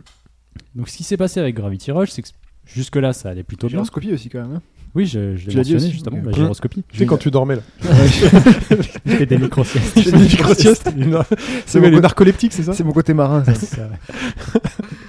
Et arrive un passage où, euh, avec 4, le personnage principal, tu dois en fait faire des courses. Alors euh, évidemment, le, le but du jeu c'est la gravité, se balader à droite à gauche, monter sur les murs, se balader en l'air, euh, sprinter et autres. Sauf que là, il fallait glisser en fait sur le sol. Mais pour faire ça, il fallait avec ses deux pouces les mettre de part et d'autre de l'écran tactile, donc de Hmm. devant, au bas de la console. Donc quand tu tiens les deux pouces, il faut rester appuyé pour lui donner l'impression de vitesse, la sensation de vitesse. Tu ne peux pas diriger euh, effectivement un joystick. Donc pour diriger la direction, tu utilises alors le gyroscope. Et donc là, imagine-toi prendre des virages à 90 degrés, parce que c'est un truc de course, donc fallait que ça aille un peu vite, fallait que ça tourne bien. J'ai vraiment failli arrêter de jouer à cause de ça en fait. Tu vois, c'est vraiment le truc où je me suis dit, j'aurais été patron de la boîte à ce moment-là. Le Gérard qui a eu l'idée là, il dégage, mais c'est direct.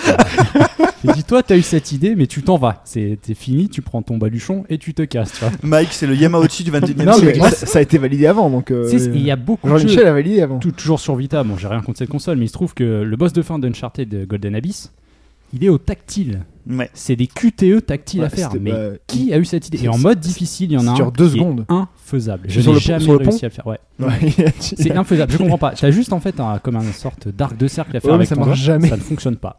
Ah ouais. Je comprends pas. Sur en fait, pont, est horrible. en soi, mettre des, des fonctionnalités liées à la console, pourquoi pas Certains jeux l'ont plutôt bien fait. Mais quand tu sors un petit peu du cadre du jeu à la base, moi ça m'a fait chier. Mais vraiment, le, le Gravity Rush, j'ai failli pas finir à cause de ça. Je comprenais pas pourquoi ça venait s'implanter là, à ce moment-là en Mais fait. euh, si on, on prend le, je prends, enfin, je prends l'exemple de, de- assez de- sympa. ça s'appelle de oh putain Splatoon qui a aussi un Oui. vieil gyroscope. Ça, tu peux l'enlever. Est-ce que c'était moyen Est-ce que tu pouvais l'enlever dans aussi dans Gravity Rush, mais non, le puisque gyroscope et les- deux pouces, et Mais les- comment t'aurais pu faire en les deux pouces en bas et puis après en fait il fallait Non, que tu joues tu les n'as pas la possibilité ça, de-. Non, mais comment tu tiens jou- jouer sans tactile et Je suis en sans train de faire le geste et j'ai vraiment le- l'air d'un con. hein. le jeu voulait vraiment que tu utilises ça. Ah, celui, tu, peux pas enlever ça alors. Vérifier, il y a un Hobbs qui dit quand même que c'était optionnel. Donc à vérifier. moi, j'ai souvenir dans l'histoire euh, d'un passage où il était obligatoire. Ah bah les premiers slides, oui, tu, tu, tu les tapais. Après peut-être que tu peux les virer, mais moi j'ai jamais survécu à la suite. J'ai failli péter un pont, vraiment. C'était vraiment trop, Depuis, trop il dommage. ne joue plus à la. Il joue Ouais, plus à la guitare. Il a trop peur. On sait jamais si c'est c'est pareil. Ah non, non, non, non, je touche pas. Mais euh, on peut quand même dire aux auditeurs que t'as que trois doigts à chaque main. Oui, Et c'est pour ça que c'est en fait. D'ailleurs, là, j'ai un verre d'eau, j'ai du mal à le tenir. Euh, Fetch, Skies of Arcadia. Ouais. Alors, oui, ouais. Oui, toujours. En effet. toujours. Attention, parce que là, j'ai ouais. l'impression que tu t'attaques quand même à un jeu Je culte. m'attaque à un jeu culte, mais euh, c'est un de mes jeux cultes. Mais est-ce qu'on a pas le droit de critiquer des jeux cultes? Pas Bien critiquer, c'est pas critiquer, c'est juste que ce, moi ce jeu, c'est donc j'ai sur la version Dreamcast, je parlais parce qu'il y a des nuances avec la, la version GameCube. La version Dreamcast, donc euh, ce jeu, c'est un jeu fabuleux. Je recommande à tous ceux qui ont une Dreamcast et à tous ceux qui n'ont pas d'acheter une Dreamcast et de jouer à ce jeu. Mais, Mais euh, bon, déjà pour resituer, sorti donc en 99, en 2000 pardon sur Dreamcast et c'est développé par Overworks euh, pour le compte de Sega. Le, le jeu se passe dans un univers d'îles flottantes en fait, pas les desserts. hein. Si si Euh, à manger, oui. pas les desserts. hein. Et en fait, vous déplacez en bateau volant. Et euh, du coup, vous, êtes, vous incarnez le, le- le voleur, enfin, Vise, un voleur bleu qui ne vole que les bateaux armés en fait. On pouvait on pouvait le renommer non ou pas? Je sais pas, moi j'ai toujours appelé Vise. Je sais plus parce que moi je me souviens que j'appelais systématiquement mon personnage Albator. Albator. Ouais. Ouais, c'est vrai qu'il avait un peu une tête de. Il lui manquait enfin il avait les deux yeux mais bon, Albator. ouais, voilà. Et euh, du coup, il y avait la particularité, donc c'était des combats au tour par tour avec 6 magies possibles en switchant en combat, c'était assez bien foutu. Et euh, des combats bateau, entre bateaux assez bien foutus aussi. C'était euh, assez bien. Assez bien, oui. Le, ouais. Le gros problème, c'était. Pourtant, moi je vous l'ai dit, moi je suis quelqu'un qui adore level donc j'adore faire des combats à, à plus savoir qu'en faire. Et ben, ce jeu m'a dégoûté limite des combats quoi. Euh, en phase bateau volant, où vous pouvez enfin, attaquer donc euh, sur le bateau, et euh, il y en a genre un tous les euh, tous les euh, trois pas quoi. C'est insupportable quoi. Il y a des, des combats de méchants tout le temps. Donc Des combats de méchants. des méchants qui viennent, ils t'attaquent. je sais qu'il y a, qu'ils sont il y a méchants, pas mal de jeux comme ça de RPG à une époque qui te, qui te filaient un objet pour euh, des fois réduire la fréquence des combats. Il y avait Oui. pas ça dans Oui, non, oui, t'as as des objets, mais je veux dire, après, si tu utilises pas temporaire. t'as des, des jeux où tu utilises pas d'objets, c'est bien, bien réparti. Là, c'était juste invisible, quoi. Ah, là, c'était vraiment. Bon, le jeu, je l'ai quand même fini, etc. À la fin, t'es un monstre parce que du coup, il faut se faire des combats, ben, t'as pas le choix, t'as développé.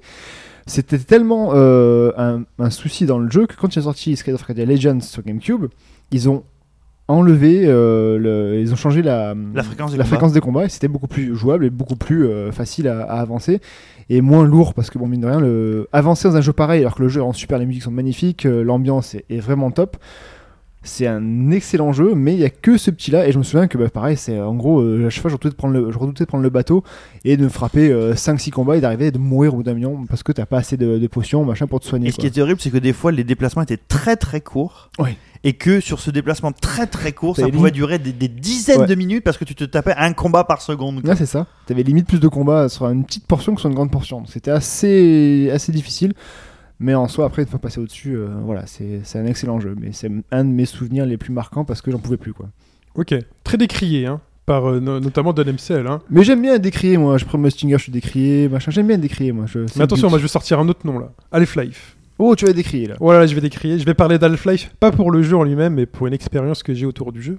Moi j'ai fait un peu facile hein, pour ce podcast. Euh, comment dire? J'ai été un joueur PC. Et oui, on dirait pas comme ça, mais j'ai été un joueur PC pendant très longtemps. Après, t'en as eu marre de mettre les mains dans le cambouis. Bah après j'en ai eu marre. Euh, et en fait Half-Life, qu'est-ce qui se passe quand le meilleur jeu du monde, euh, tout simplement, sort et que vous avez un PC un peu sous-dimensionné? Et ben euh, quand vous êtes Chine, et ben vous y jouez quand même. Moi, j'ai pas pu ça. Et, euh, et en fait, à l'époque, j'avais pas assez de mémoire. J'ai pas assez de mémoire, ce qui faisait que au début du jeu, ça passait, mais arrivé à certains niveaux, certains endroits, et même de plus en plus d'endroits, dès que je rentrais dans une salle un peu grande, en fait, j'étais en mode slideshow, donc euh, PowerPoint, euh, une image euh, toutes les 3 secondes, véritablement. Et j'avais trouvé une technique pour pouvoir avancer, c'est qu'il suffisait en fait que je tourne la souris dans toutes les directions en fait pour que le personnage regarde tout autour de lui. Tu puisses avancer quand même. pour qu'il puisse charger en mémoire tout ce qu'il avait regardé autour de lui pour que ce soit fluide. Et là, je me suis dit, cool, c'est une technique qui marche. Et dis-toi sincèrement que j'ai joué 20, 30, 40 heures comme ça. J'avançais, ça saccadait, je tournais la souris pour tout charger. C'est dingue. mais Pipo me fait pas rire s'il te plaît. J'avançais, je tournais la souris dans le truc, ça saccadait. Le truc. La grande salle où t'avais l'espèce de bébête à trois têtes qui euh, tapait comme ça, qui faisait des bruits de clang, clang, clang, clang. Tu sais que c'était un des- je Il y avait des étages. il y avait des étages qui doivent être peut peut-être un des plus grands environnements ouverts à un moment donné du, du jeu. Ça saccadait toutes les 3 secondes. Je tournais la souris. Dans tous les sens, je fais c'est bon, c'est chargé. J'avançais. Mais vraiment, j'ai. La durée de vie du jeu c'était 10 T'as heures et lâché, il a fait J'ai 70 rien heures. lâché. Parce que c'est-à-dire que à la fois j'étais tiraillé en train de me dire mais c'est pas possible techniquement, c'est pas possible quoi. Mais le jeu était tellement bien. Pour, pour un rappel, parce que enfin je le dis, mais j'ai aussi joué à Doom comme ça. Doom? J'ai joué à T'avais Doom. une machine qui Doom, ça tu tourne, ça tournait sur des casseroles quoi. Non, j'avais un, j'avais un 486 DX266, monsieur.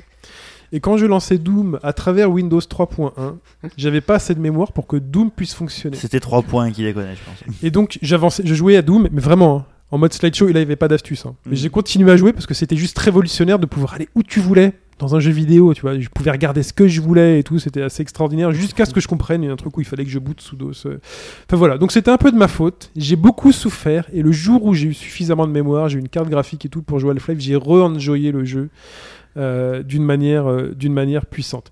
Mike, Final Fantasy lequel? Le 8. Encore un jeu qui va faire euh, probablement débat. Non, mais alors là, c'est pas spécialement pour sa difficulté, c'est encore quelque chose d'extérieur au jeu qui m'a bien énervé. Euh, J'étais dans le passage euh, de la BGU, donc la Balland Oh Garden mon dieu, University. j'ai déjà mal. Et au sous-sol, en fait, il y a un moment donné où tu dois battre le recteur de l'académie. Oui. Il est dans un espèce de. Pas le rectum, hein, fauteuil- le recteur. Le recteur, oui, Mm. bien sûr. Il est dans un espèce de grand fauteuil et autour de lui, il y a deux boules de couleur. J'ai déjà mis pas mal de temps à essayer de Rectum comprendre. et deux boules, on, on s'en approche quand même là. Oui, bon. oui, remarque. Peggy Ouais. 18. Et euh, en fait, j'ai déjà mis pas mal de temps à comprendre comment fonctionnait le boss, en sachant que quand on tapait les boules, elles changeaient de couleur, il fallait que les deux soient en même temps, il fallait taper avant, ensuite lui ouvrait euh, une espèce de bouclier qu'il avait devant lui, ensuite tu pouvais l'attaquer. il ouvre son manteau en disant coucou, tu veux voir ma boule Donc je suis mort deux, trois fois, ok, bon, c'était pas super marrant, c'était un peu difficile, et je réussis à le battre. Donc là, j'étais tout content, je continue l'aventure. Et le lendemain, le surlendemain, je sais plus, euh, je revois des potes à l'école, et euh, on en discute, ils me demandent où je suis, et à ce moment-là, je leur dis, bah voilà, je viens de battre le mec de la BGU, je me rappelle plus de son nom, ça devait être Nerg ou un truc comme ça. Je sais plus du tout. ouais. Et là, il y en a un qui me dit, bah c'est cool, du coup, t'as dû prendre la, la GeForce Léviathan. Bah non. Ok. J'ai pas pris la GeForce Léviathan. non. Donc ça, c'est une des raisons euh, pourquoi ce boss m'a bien saoulé pendant longtemps, c'est que euh, il y avait le système de vol déjà dans, les, dans Final Fantasy VIII qui permettait de récupérer des magies, Ouais. et en l'occurrence des GeForce. Et GeForce que tu pouvais louper si tu ne le savais pas.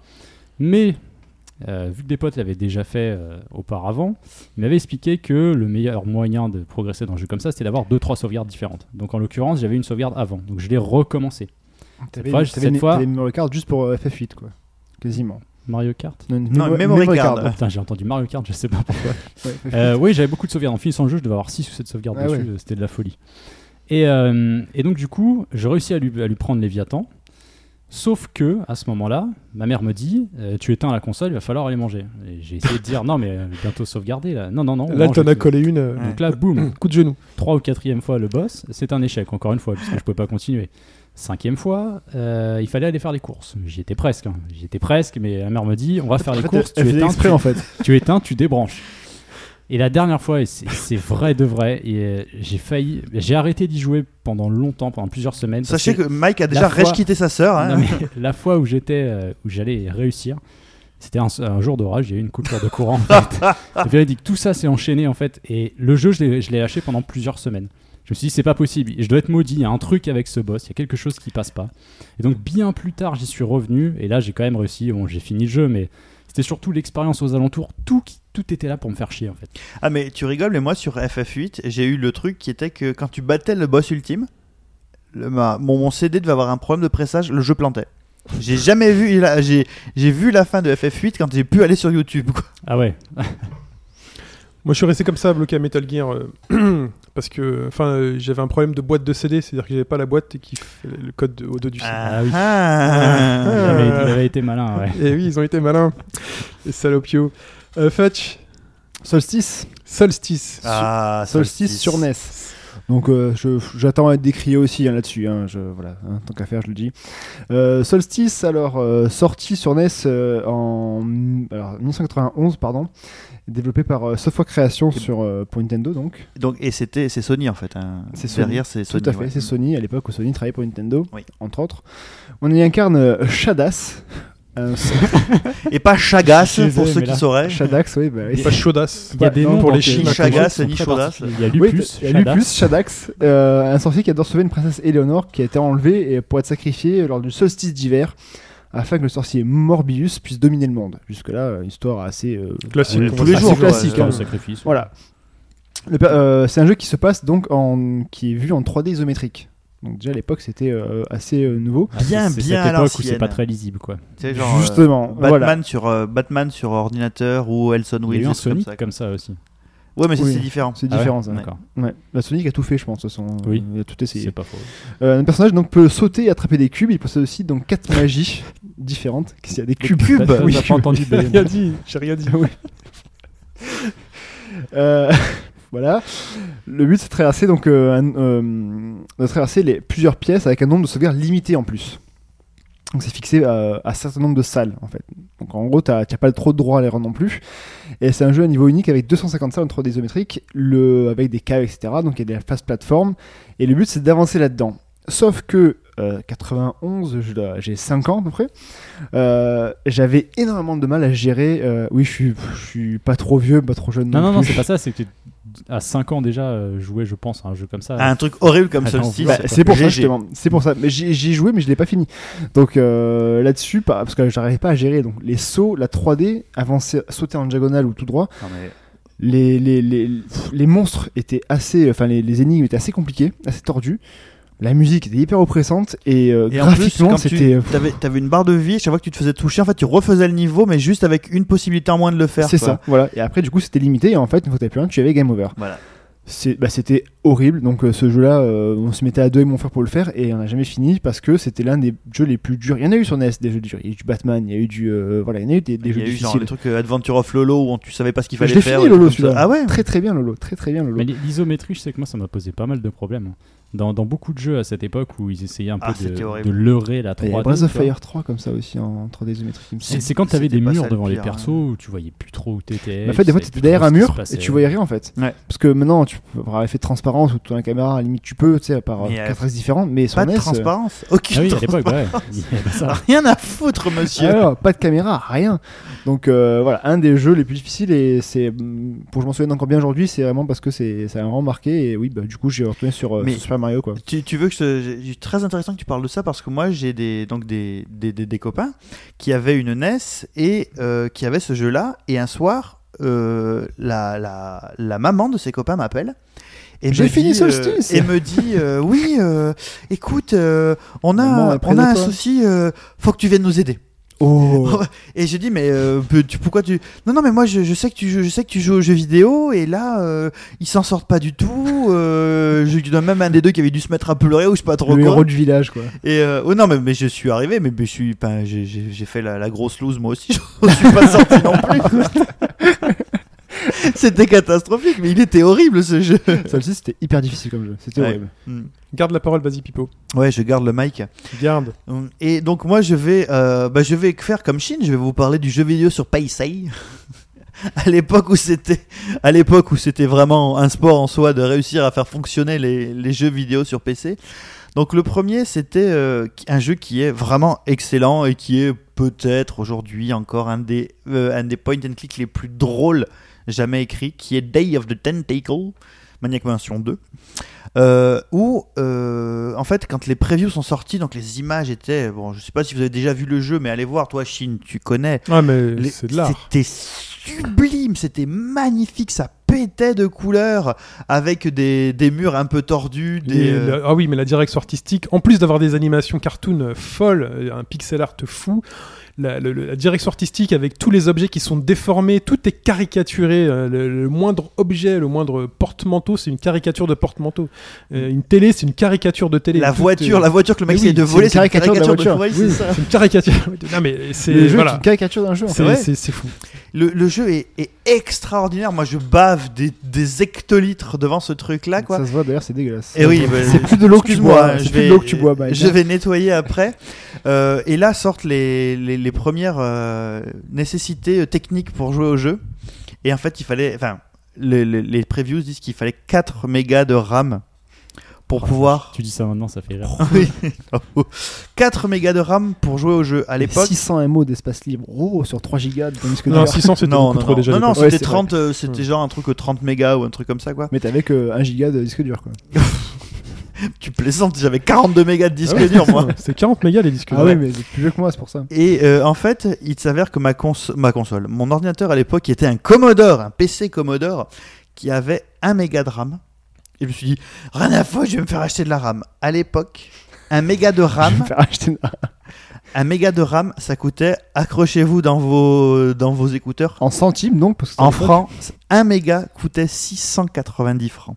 Ah oui, c'était une fortune. Ce qui veut dire que si mes parents voulaient euh, me financer, je veux dire la mise à niveau de l'ordinateur pour pouvoir jouer au jeu, il fallait qu'ils claquent 2000 balles. Mhm. 2000 balles. Je sais pas si vous vous rendez compte, à, à l'époque, en 1994, 2000 balles pour pouvoir jouer à un jeu. Évidemment que je me suis pris une fin de non-recevoir assez violente, qui fait que j'ai pleuré aussi. J'ai beaucoup pleuré. J'ai beaucoup quoi. C'est pas que de la bave alors. non, c'était aussi des pleurs. Et en fait, il s'avère que euh, c'était une erreur des journalistes, encore les journalistes, cette presse aux ordres et manipulée, puisque le jeu tournait à partir de 640K de RAM seulement. Eh ben, Ah putain. Et donc, j'ai pu faire le jeu au final. L'autre truc marrant sur les histoires de RAM, c'était... Tu sais que euh, moi j'ai un pote qui m'a filé euh, 4 mégas un jour et que ces 4 mégas euh, parce que son père était informaticien et tout et euh, donc euh, il avait ça en plus il l'a filé filé 2000 balles. t'es riche. il m'a filé 4 mégas donc c'est la première fois où j'ai ouvert mon PC que j'ai mis un truc dedans je me suis dit euh, ok je vais trouver peu importe je vais trouver À part une disquette. et grâce à ça j'ai pu lancer SimCity 2000 Bravo. qui réclamait 8 mégas de RAM pour, euh, pour démarrer Et avec 4 mégas, tu le lançais quand même Euh, bah Il non, avait parce que déjà déjà 4 quatre mégas. à Ah, déjà. 4 mégas. Non, Ah, j'avais deux. Non, je crois qu'il réclamait 4. Et j'ai remplacé ma barrette de 2 par une barrette de 4 ou une histoire comme ça. Et le jeu a pu démarrer. Et je comprenais pas dans mon esprit comment c'était possible que le fait d'avoir rajouté un truc en plastique faisait que ça marchait mieux ou pas. Non, mais euh, Ah je, dingue. je comprenais Ouais, pas. J'ai pas fait la liaison. cherche euh. pas là. Et donc à la, à la même époque en fait, il y avait, euh, c'était toujours sous DOS. Je vous parle d'un temps où je jouais sous DOS.5. Hmm. Et euh, donc il n'y avait pas de, il n'y avait pas d'interface graphique à l'époque. Hein. C'était, il fallait tout coder avec ces petits C doigts deux points, euh, CD deux points machin. et tout. Et c'était Ultima 8. Ta, ta, ta. Les sets avaient, les deux sets avaient été tellement énormes qu'évidemment je me suis jeté sur Ultima 8, qui ne réclamait que 2 mégas de RAM. Mégas de RAM que j'avais à ce moment-là, donc j'étais très content. Sauf que quand tu mettais le jeu avec tes 2 mégas de RAM, t'avais un petit message très sympathique qui te disait Not enough XMS memory. Et là, tu disais What? XMS, qu'est-ce que c'est? Bah, Ouais. sur- bah, sur Google. Oui, bah, Google. Il n'y avait pas. Non, c'est pas Ah. encore inventé. En 1994 Il n'y avait pas. Donc du coup, alors heureusement, les magazines avaient vu venir le truc et avaient commencé un peu à expliquer le c'était quoi le problème. En fait, il y avait de la mémoire rapide et de la mémoire lente. Il y avait de la mémoire MMS et de la mémoire XMS. Sauf que le seul moment où tu peux bidouiller ce truc-là, c'était en ouvrant le BIOS de ton ordi. Oh, C'est au moment où tu lances l'ordi, il faut appuyer sur un bouton pour ouvrir le BIOS. Sauf que c'était pas faisable parce que si tu faisais ça au moment du BIOS, au moment de lancer le jeu, tu avais quand même l'erreur. Donc ce qu'il fallait faire, c'est qu'il fallait purement et simplement créer un fichier, un auto-exec bat. Donc c'est un, fichier de config ou que tu lançais sur une disquette qui faisait en sorte que au moment où telle instruction qui lançait le jeu, ce fichier-là se mettait en place pour faire en sorte que toute la mémoire soit balancée vers la mémoire rapide pour que le jeu puisse se lancer. Et après, il fallait une autre bidouille pour que au cours du jeu, il fasse appel à la mémoire MMS, donc la mémoire lente, pour passer, je sais pas trop quel truc. C'était une C'était top le jeu PC à l'époque. Ah, mais hein. le jeu PC à l'époque, Ah ouais. c'était le. C'est-à-dire que pour pouvoir réussir à lancer le jeu, t'avais Oui, déjà passé 8 heures. Ah, ça, il y en a qui trollent aujourd'hui, mais aujourd'hui, c'est Ah, mais moi, Non, pour Doom, le jour où j'ai réussi à faire passer Doom en fluide, C'est le jour où j'ai compris qu'il fallait que je boot avec une disquette particulière mon PC pour pas qu'il passe par Windows. Mm. Et en plus, euh, il a fallu ensuite que je comprenne comment faire pour avoir du son dans Doom. Ou alors, là. Alors là, pour lancer les drivers de carte Ah. son et machin, et les heures où dans tous les différents jeux PC tu passes à te demander quel Sound Blaster il faut choisir. Oh là là, oui. Sound Blaster 16, 32, je sais pas quoi, j'utilise tel truc. ma- Eh, c'est. euh, non, Alors, on a- juste, euh, Dom dit que c'est pas mémoire euh, rapide, c'est mémoire haute qu'on dit. hein. Excuse-moi, Don, euh, tu sais, moi, la technique, ça n'a jamais été mon truc, ça l'est toujours pas aujourd'hui. Voilà, c'en est tout pour. Je vais rajouter une anecdote, euh, un mauvais souvenir. Alors, ce que vous n'avez pas vu, c'est qu'il fait la main pour qu'on aille plus vite et il rajoute un truc quand même. Oui, oui, non, euh, mais parce que en fait, j'ai un truc qui me a suis le dit, droit, peu il a le droit. Je prends, je prends 3, secondes pour écouter. Ce jour qui a failli être le plus beau jour de la vie de moi et de mes potes. Un de mes potes qui était mon voisin du dessus. ISS 2. non, non, non, non, non, non, non, non, non, non, c'est pire que ça. Il allait avoir une Neo Geo, mec. Ouh. Et là, je te jure qu'on était juste. euh, pff, il l'avait acheté un mec, et là, il arrive et il se tape. C'est bon, la Neo Geo, elle est dans le sac. Boum, on monte direct chez lui. Tout le monde arrive, on est 3, 4, 5 potes dans la chambre et tout. La Neo Geo, il va la brancher. Tac, il la branche et tout, il l'allume. ça marche pas. Ça marche pas. Il y a une histoire de prise. De- euh, Écran noir et tout. Écran noir et tout. Je comprends pas et tout. Je fais, tu l'as acheté où? Il fait, bah attends, c'est machin au collège et tout qui me l'a vendu. Oh, c'est gavé. Ok. Aïe, aïe, aïe. Ok. Ouais, c'est gavé. On l'appelle au téléphone. Je fais, non, non, écoute, tu te l'ai passé, euh, elle marchait. Hein. Ouais. Voilà, tentative d'escroquerie en direct, je te jure, hein. on a passé et une après-midi. t'as aucune preuve euh, après, donc, T'as aucune preuve. On a passé une bonne après-midi de merde. Vous l'avez tapé de... non, on n'était pas comme ça, mais euh, voilà. L'envie était là. Voilà, voilà, voilà. Euh, C'en est tout pour la deuxième partie de nos anecdotes et nous allons passer à la seconde partie des anecdotes de vous, auditeurs, que vous nous avez laissé sur le topic dédié sur robagauche-droite.fr. Petite interlude musicale pour introduire cela.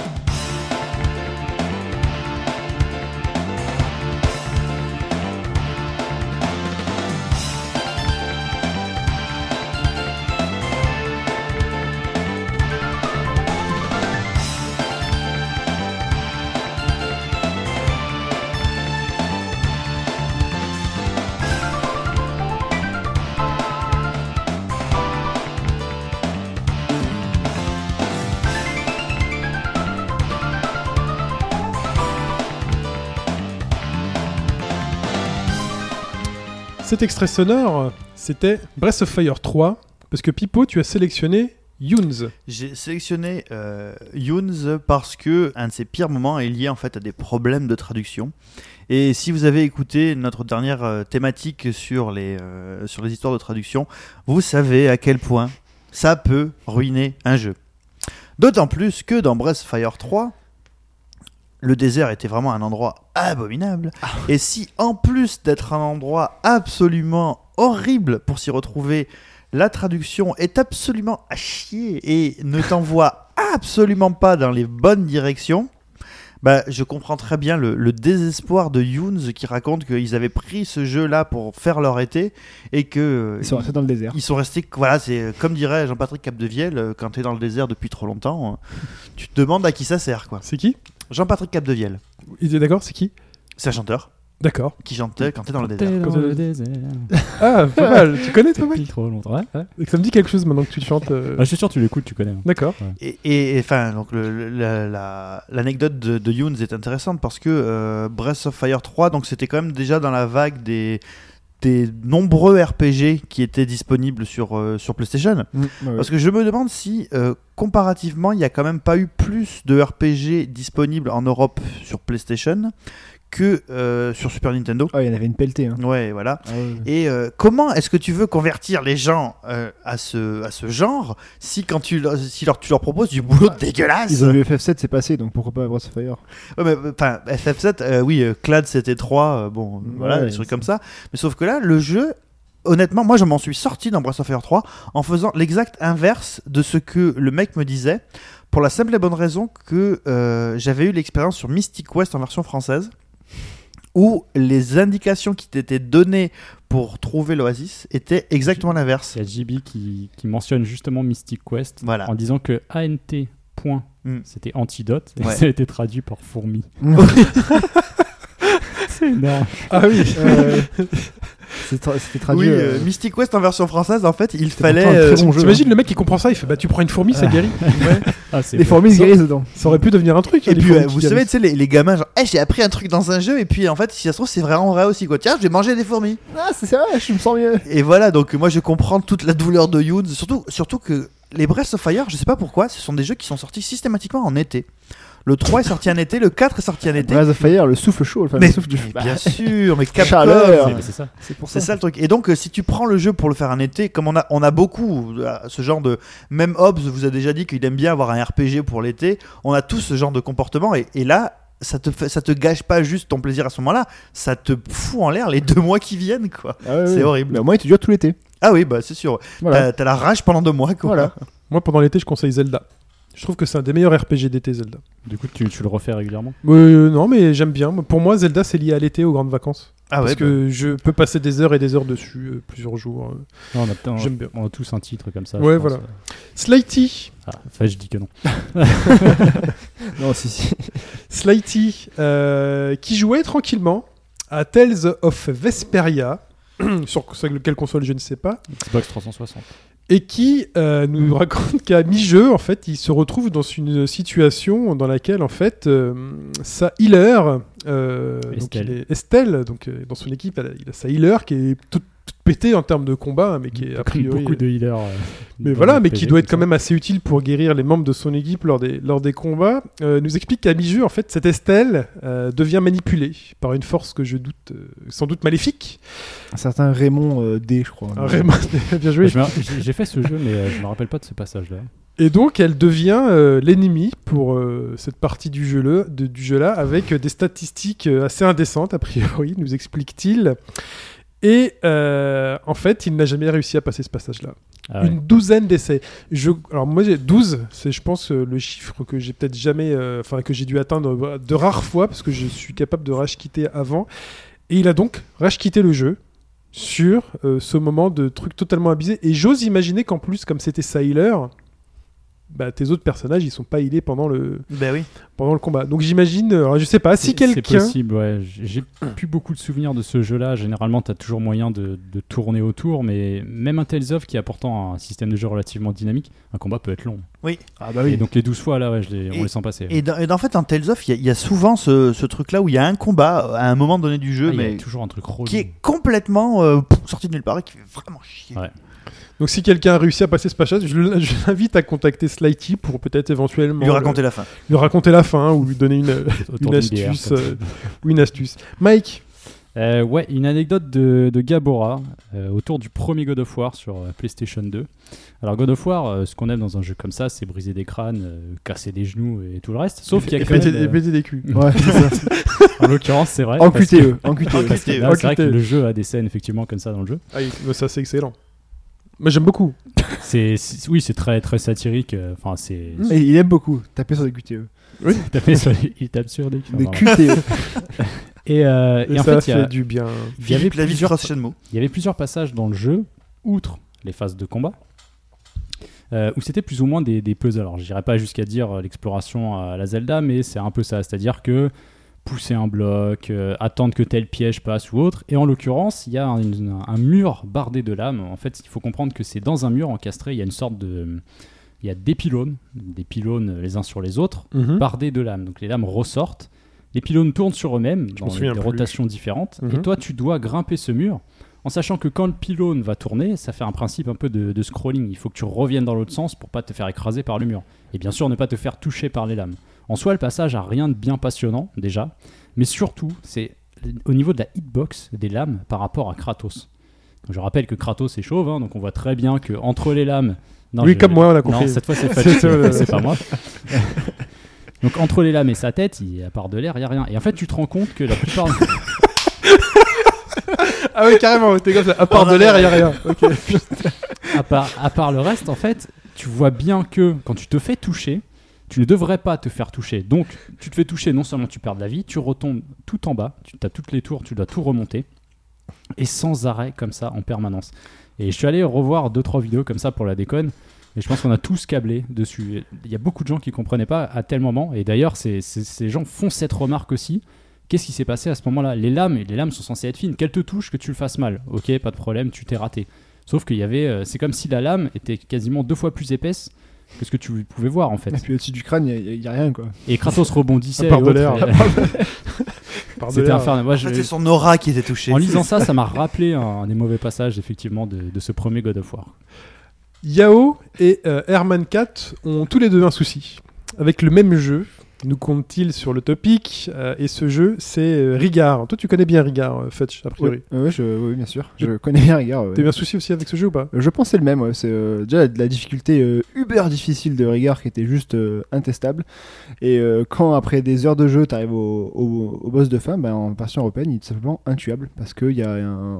t'as moins d'énergie que la version Voilà. américaine. Ne, ne, ne vends pas, ne vends pas trop la mèche de tu cette me demandes, moi j'explique. Je... Mais a priori, c'est la même, sauf que il y a d'abord Yao. Euh, donc ils ont tous les deux ce jeu-là comme leur meilleur, euh, enfin leur, un, de, un de leurs pires souvenirs. Yao n'a tout simplement pas trouvé la sortie dans un endroit du jeu.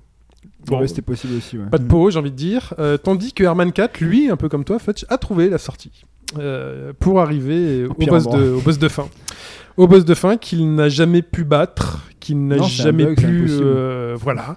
Jusqu'à ce qu'il apprenne il y a peu de temps que finalement la version NES uniquement Mhm. était buggée. NES, Donc, ouais, NES en Europe. européenne, hein. En Europe, Était uniquement en Europe. euh, Ah, c'est horrible. Voilà, la NES Europe, la NES PAL. C'est vrai qu'aujourd'hui, on a tendance à se plaindre euh, des patchs en permanence qui viennent corriger les jeux. Mais à une époque comme celle-ci, on aurait peut-être bien aimé. Mais je, moi, le, le, enfin, le souvenir est d'autant plus euh, violent que euh, je, je connaissais un mec qui finissait Rigard en arcade. Donc je me disais, ah ouais, franchement, c'est un truc qui se, qui se fait facile. Il fallait, fallait être bon déjà pour Déjà, il fallait être bon en arcade. Et euh, quand on a pu le faire sur, euh, sur NES, je me souviens qu'une fois, on a tenu genre 45 minutes contre le boss. 45 minutes. Et au bout d'un moment, et on s'est jamais dit, euh, le truc qui est fou, c'est qu'à l'époque, on s'est jamais dit, il y a un bug peut-être. Non, mais C'est- jamais. on se dit comment enfin elle, il est où T'as mis 45 minutes pour y arriver jusqu'à ce boss, après il faut 45 minutes pour lui taper dessus, il est toujours Ah pas mort Ah non, c'est c'était limite. Enfin voilà, mais à aucun moment tu pensais que c'est un bug et finalement tu vois, après, euh, au fil du temps, tu as appris que c'était un bug. Bah tu dis, bah en fait ça va, j'étais pas si mauvais que ça, mais pff, ce jeu c'est c'est T'es quand même bien fait lourder, enfin, de dire que t'as payé pour un truc complètement pété. Ouais, clairement. Ouais, mais il y avait pas mal de différences à la version, améri- à la version américaine, et, enfin la version européenne, donc c'était assez, euh, assez chaud. Même bon, quand t'es petit, c'est pas, euh, voilà. Fetch, parle-nous de Glenn. Oui, alors Glenn, euh, qu'on salue aussi, hein, euh, le... parce que vous parlez tous machin, la difficulté des jeux, etc. Bah, Ah, J'aime bien- que dire parce que vous parlez des gens chauves. euh. Euh, vous parlez tous de, de la difficulté des jeux, etc. Mais euh, si on prend Glenn, par exemple, qui, était, qui a lu beaucoup de choses euh, sur euh, Vanquish de Platinum, qui du coup l'a acheté et voulait y jouer sur, euh, sur sa PS3, tout content de pouvoir la, la lancer, euh, il met le jeu, donc c'est un TPS assez, assez nerveux, il met le, le, le, le, le DVD dans sa PS3 Le Blu-ray, le. Blu-ray, pardon, ouais, excusez-moi. Techniquement euh, précis. Techniquement précis, ouais. Le Blu-ray dans sa PS3 et ben, je crois qu'il attend toujours que le jeu se lance en fait. Le jeu s'est pas lancé, donc euh, voilà, c'était un de ces jeux qu'il attendait, il trépignait d'impatience et finalement euh, il s'est retrouvé avec euh, rien à l'écran et aucun jeu. Le, le Blu-ray n'était pas reconnu par la console. Donc euh, voilà. ça me rappelle euh, une. euh, Est-ce que tu as pu jouer depuis, depuis On sait pas. certaines premières versions des PS2 qui avaient eu pas mal de problèmes avec, Mm. euh, avec des DVD. Enfin, je sais que j'avais beaucoup de potes, euh, ils, ils avaient déjà changé deuxième fois de PS2 parce que les jeux n'étaient plus reconnus. Je sais pas si c'était pas euh, à l'époque du passage au double couche ou autre. Il y a eu pas mal avait- de ouais, ouais, il y a eu, Le il y a eu double couche, c'était un cette- gros, gros cette problème double ouais. Cette daube. J'ai pas parlé de Chou, je l'avais noté, en fait je devais en parler juste après Shinobi, euh, Shinobi Yao, Yao et Herman 4, euh, qui, donc je vous conseille d'aller sur le topic pour que ce soit un peu plus visuel, parce que là j'imagine que sa frustration Oui, a dû être très très forte. Avec, euh, avec les images, c'est un peu plus. Donc vous allez euh, sur le topic euh, dédié à ça et vous allez voir un formidable gif de No One Lives Forever 2, je l'ai bien dit, Bravo. euh, où en fait euh, l'héroïne doit euh, se farcir une salle remplie de, vous savez, de lasers, ces fameux lasers qu'il ne faut pas couper et qui bougent dans tous les sens. Et quand vous voyez ce gif, où il y a à peu près, j'ai compté, il y en a à peu près un million. Obama, Obama à la Ouais. louche. il y en a à peu près un million qui bougent dans tous les sens. euh, à éviter dans un FPS, euh, Chou Ouais, nous indique quand même avoir passé beaucoup trop de temps. hein. Et quand je comprends, quand j'en lis trop, j'imagine que euh, la douleur a dû être très, très, très, très, très, très, très, très dure. D'ailleurs, l'anecdote de Chou me fait penser. L'anecdote, qu'est-ce que je raconte moi? Ah, Est-ce que vous vous souvenez de cette salle dans GoldenEye sur Nintendo 64 où en fait il fallait suivre un chemin particulier dans une salle parce que sinon ça faisait sortir une sulfateuse qui te défonçait en 30 secondes? Mhm. Et la vraie question que je me suis toujours posée c'était comment est-ce que tu pouvais connaître le chemin si tu n'achetais pas une Solus? Tu essayes, tu notes. euh, Mais tu te Non, si, tu peux, tu peux. Chou explique Ah, qu'apparemment. ouais plusieurs essais, euh, je crois que tu peux. Hein, tu, oui, tu... En fait, c'était plus ou moins un troll des devs parce que tu avais une trappe qui te permettait, qui te permettait de passer en dessous. Ah. Il semblerait qu'il y avait une méthode alternative Mais c'est pour. euh, c'est dessous, qui en fait. disait que si tu la jouais stealth, t'avais pas ce Ouais, genre de problème. Apparemment, lui, il a pas eu ce souci-là. ouais. Ouais. Ah ouais, dur. Ah oui, donc euh, ok, passage difficile. Bah, Ah ouais, Chou, voilà. Chou, elle l'a fait en mode. euh, difficile et apparemment faisable. mode Parce bourrin. que, euh, Non, apparemment, non, euh, c'est euh, par le, les- obtenir les hauts chemins, mais par la voie étroite, quoi. C'est, Mm, elle, se, elle s'est battue pour arriver jusque-là. En tout cas, aussi d'autres témoignages sur, ce, euh, sur le topic qui parle de boss imbattable. Euh, a été cité l'excellent jeu Metal Gear Rising avec François Hollande en boss de fin. euh, je confirme. Je confirme que la dizaine, euh, la vingtaine d'essais pour le. Oh oui, non, c'est dur. C'est très très dur. Oh là là, mon dieu, que c'est dur. Et euh, si je pouvais citer un autre boss aussi, puisque le jeu a été cité sur le, chat tout à l'heure, pas pour le boss, euh, c'est euh, Muramasa. Le boss de fin de Muramasa. Vous savez, ces boss, déjà vous galérez à le battre, tu vois, plusieurs Ouais. fois. Vous, donc vous galérez, vous galérez et vous le battez. formes, Et quand Ah oui, il vous reste plus de vie, vous dites ouh cool. Et là, Bim, deuxième forme. Deuxième forme. C'est un peu comme le boss de, le boss de FF, FF6. Hein, un peu l'histoire de Dragon Ball. Ça monte. euh, Ouais. ça, ça Mais alors, le boss de Muramasa, moi, ça m'a pas du tout marqué, Ah, quoi. si, le Trop démon, skills ce le démon à la fin qui prend deux formes. Ah ouais. Oh là là. Oh là, Et euh, le boss de Smash, ça va euh, Oh la main. Ah non, mais la main, je l'ai jamais battue. La main, ça va. Non, mais la main, je l'ai jamais battue. Après, elle se transforme. Mais, Ah oui, non, mais- de, tu sais, de manière générale, enfin, je trouve que en termes de, en termes de choix de gameplay, qu'est-ce que ça veut dire pour les joueurs? Les mecs se sont investis, les types se sont quand même pas mal battus pour arriver jusque là. Et au moment où tu vas leur délivrer, je dirais le, Le Graal, elle a- le Graal, la fin, le. Eh ben non, on le- te sèche. Eh ben non, tu peux pas. Donc finalement, qu'est-ce que tu vas retenir de son jeu? Tu vas pas retenir ta progression jusque-là, tu vas juste retenir de la frustration finale. Ah bah oui, mais ça, je suis d'accord. Moi, le. Mais qui sont les game surtout- designers qui font ça? Surtout que pour moi, c'est censé, censé être, dans le cas surtout d'un BTA, une synthèse de tout ce que tu as appris Oui. et donc une certaine euh, symbiose dans tout ce que tu vas réaliser pour le boss de fin, le, Bah ouais. le climax final. Non, mais le problème c'est que si tu, si tu gères un personnage, euh, enfin ton, ton main, tu le gères, le boss, tu le tabasses, sauf que pour avoir tous les trophées, il faut finir le jeu avec tout le monde. Sauf que tu gères pas tous les, tous les personnages du jeu, il y en a 50, donc euh, en soi, il faut vraiment être bon pour tout gérer. Et ben là, par contre, pour finir le jeu avec et battre tous ces boss là, tu t'en chies pas mal quand même. hein. Après, pour les trophées, faut y aller quand même. Faut vraiment en avoir envie. Ouais, mais c'est bien d'avoir collectionner, Bah, c'est après, tout. ça te fait travailler les autres persos. Bah oui, voilà. En Tu tout joueras cas, jamais un tournoi quoi. en tout cas, en tout cas, continuez à euh, remplir ce topic hein, de vos pires expériences, puisque c'est pas fini. On peut On a, euh, on n'a pas pu commenter parler et de en tout le rajouter monde. sur On a vu que Samizo nous a mis euh, des, des très longs, des très longs exemples sur euh, sur Final Fantasy VII, sur Sonic. Et on n'a pas pu revenir sur tout. On a surtout remarqué que, en fait, ce qui vous bloquait surtout pour vous, vos pires euh, expériences, c'était des questions de difficulté. Euh, alors oui, on a eu euh, le bouton euh, touché sans faire exprès. Moi, j'avais un copain qui avait une histoire géniale autour de ça. C'était le chat qui avait débranché la. En fait, il était arrivé au boss de fin. Il avait battu le boss de fin et il était super content. Je, ne me souviens plus du RPG. Et quand il a battu le boss de boss de fin, il a crié un ouais. Ça a fait sursauter son chat qui a arraché l'adaptateur secteur de sa PlayStation et ça a éteint la console. Allez, Euh, trop de joie. là vous avez beaucoup de trop de sourires sur les visages, les mecs. C'est le moment tout entendu dans lequel je vais vous demander de cacher les chats parce que j'ai peur Ah que oui. les réponses Oui, arrivent. Les réponses à quoi? Les réponses au quiz des questions qui me sont parvenues par mail. Je vous mets une petite musique, un petit son qui fout la pression.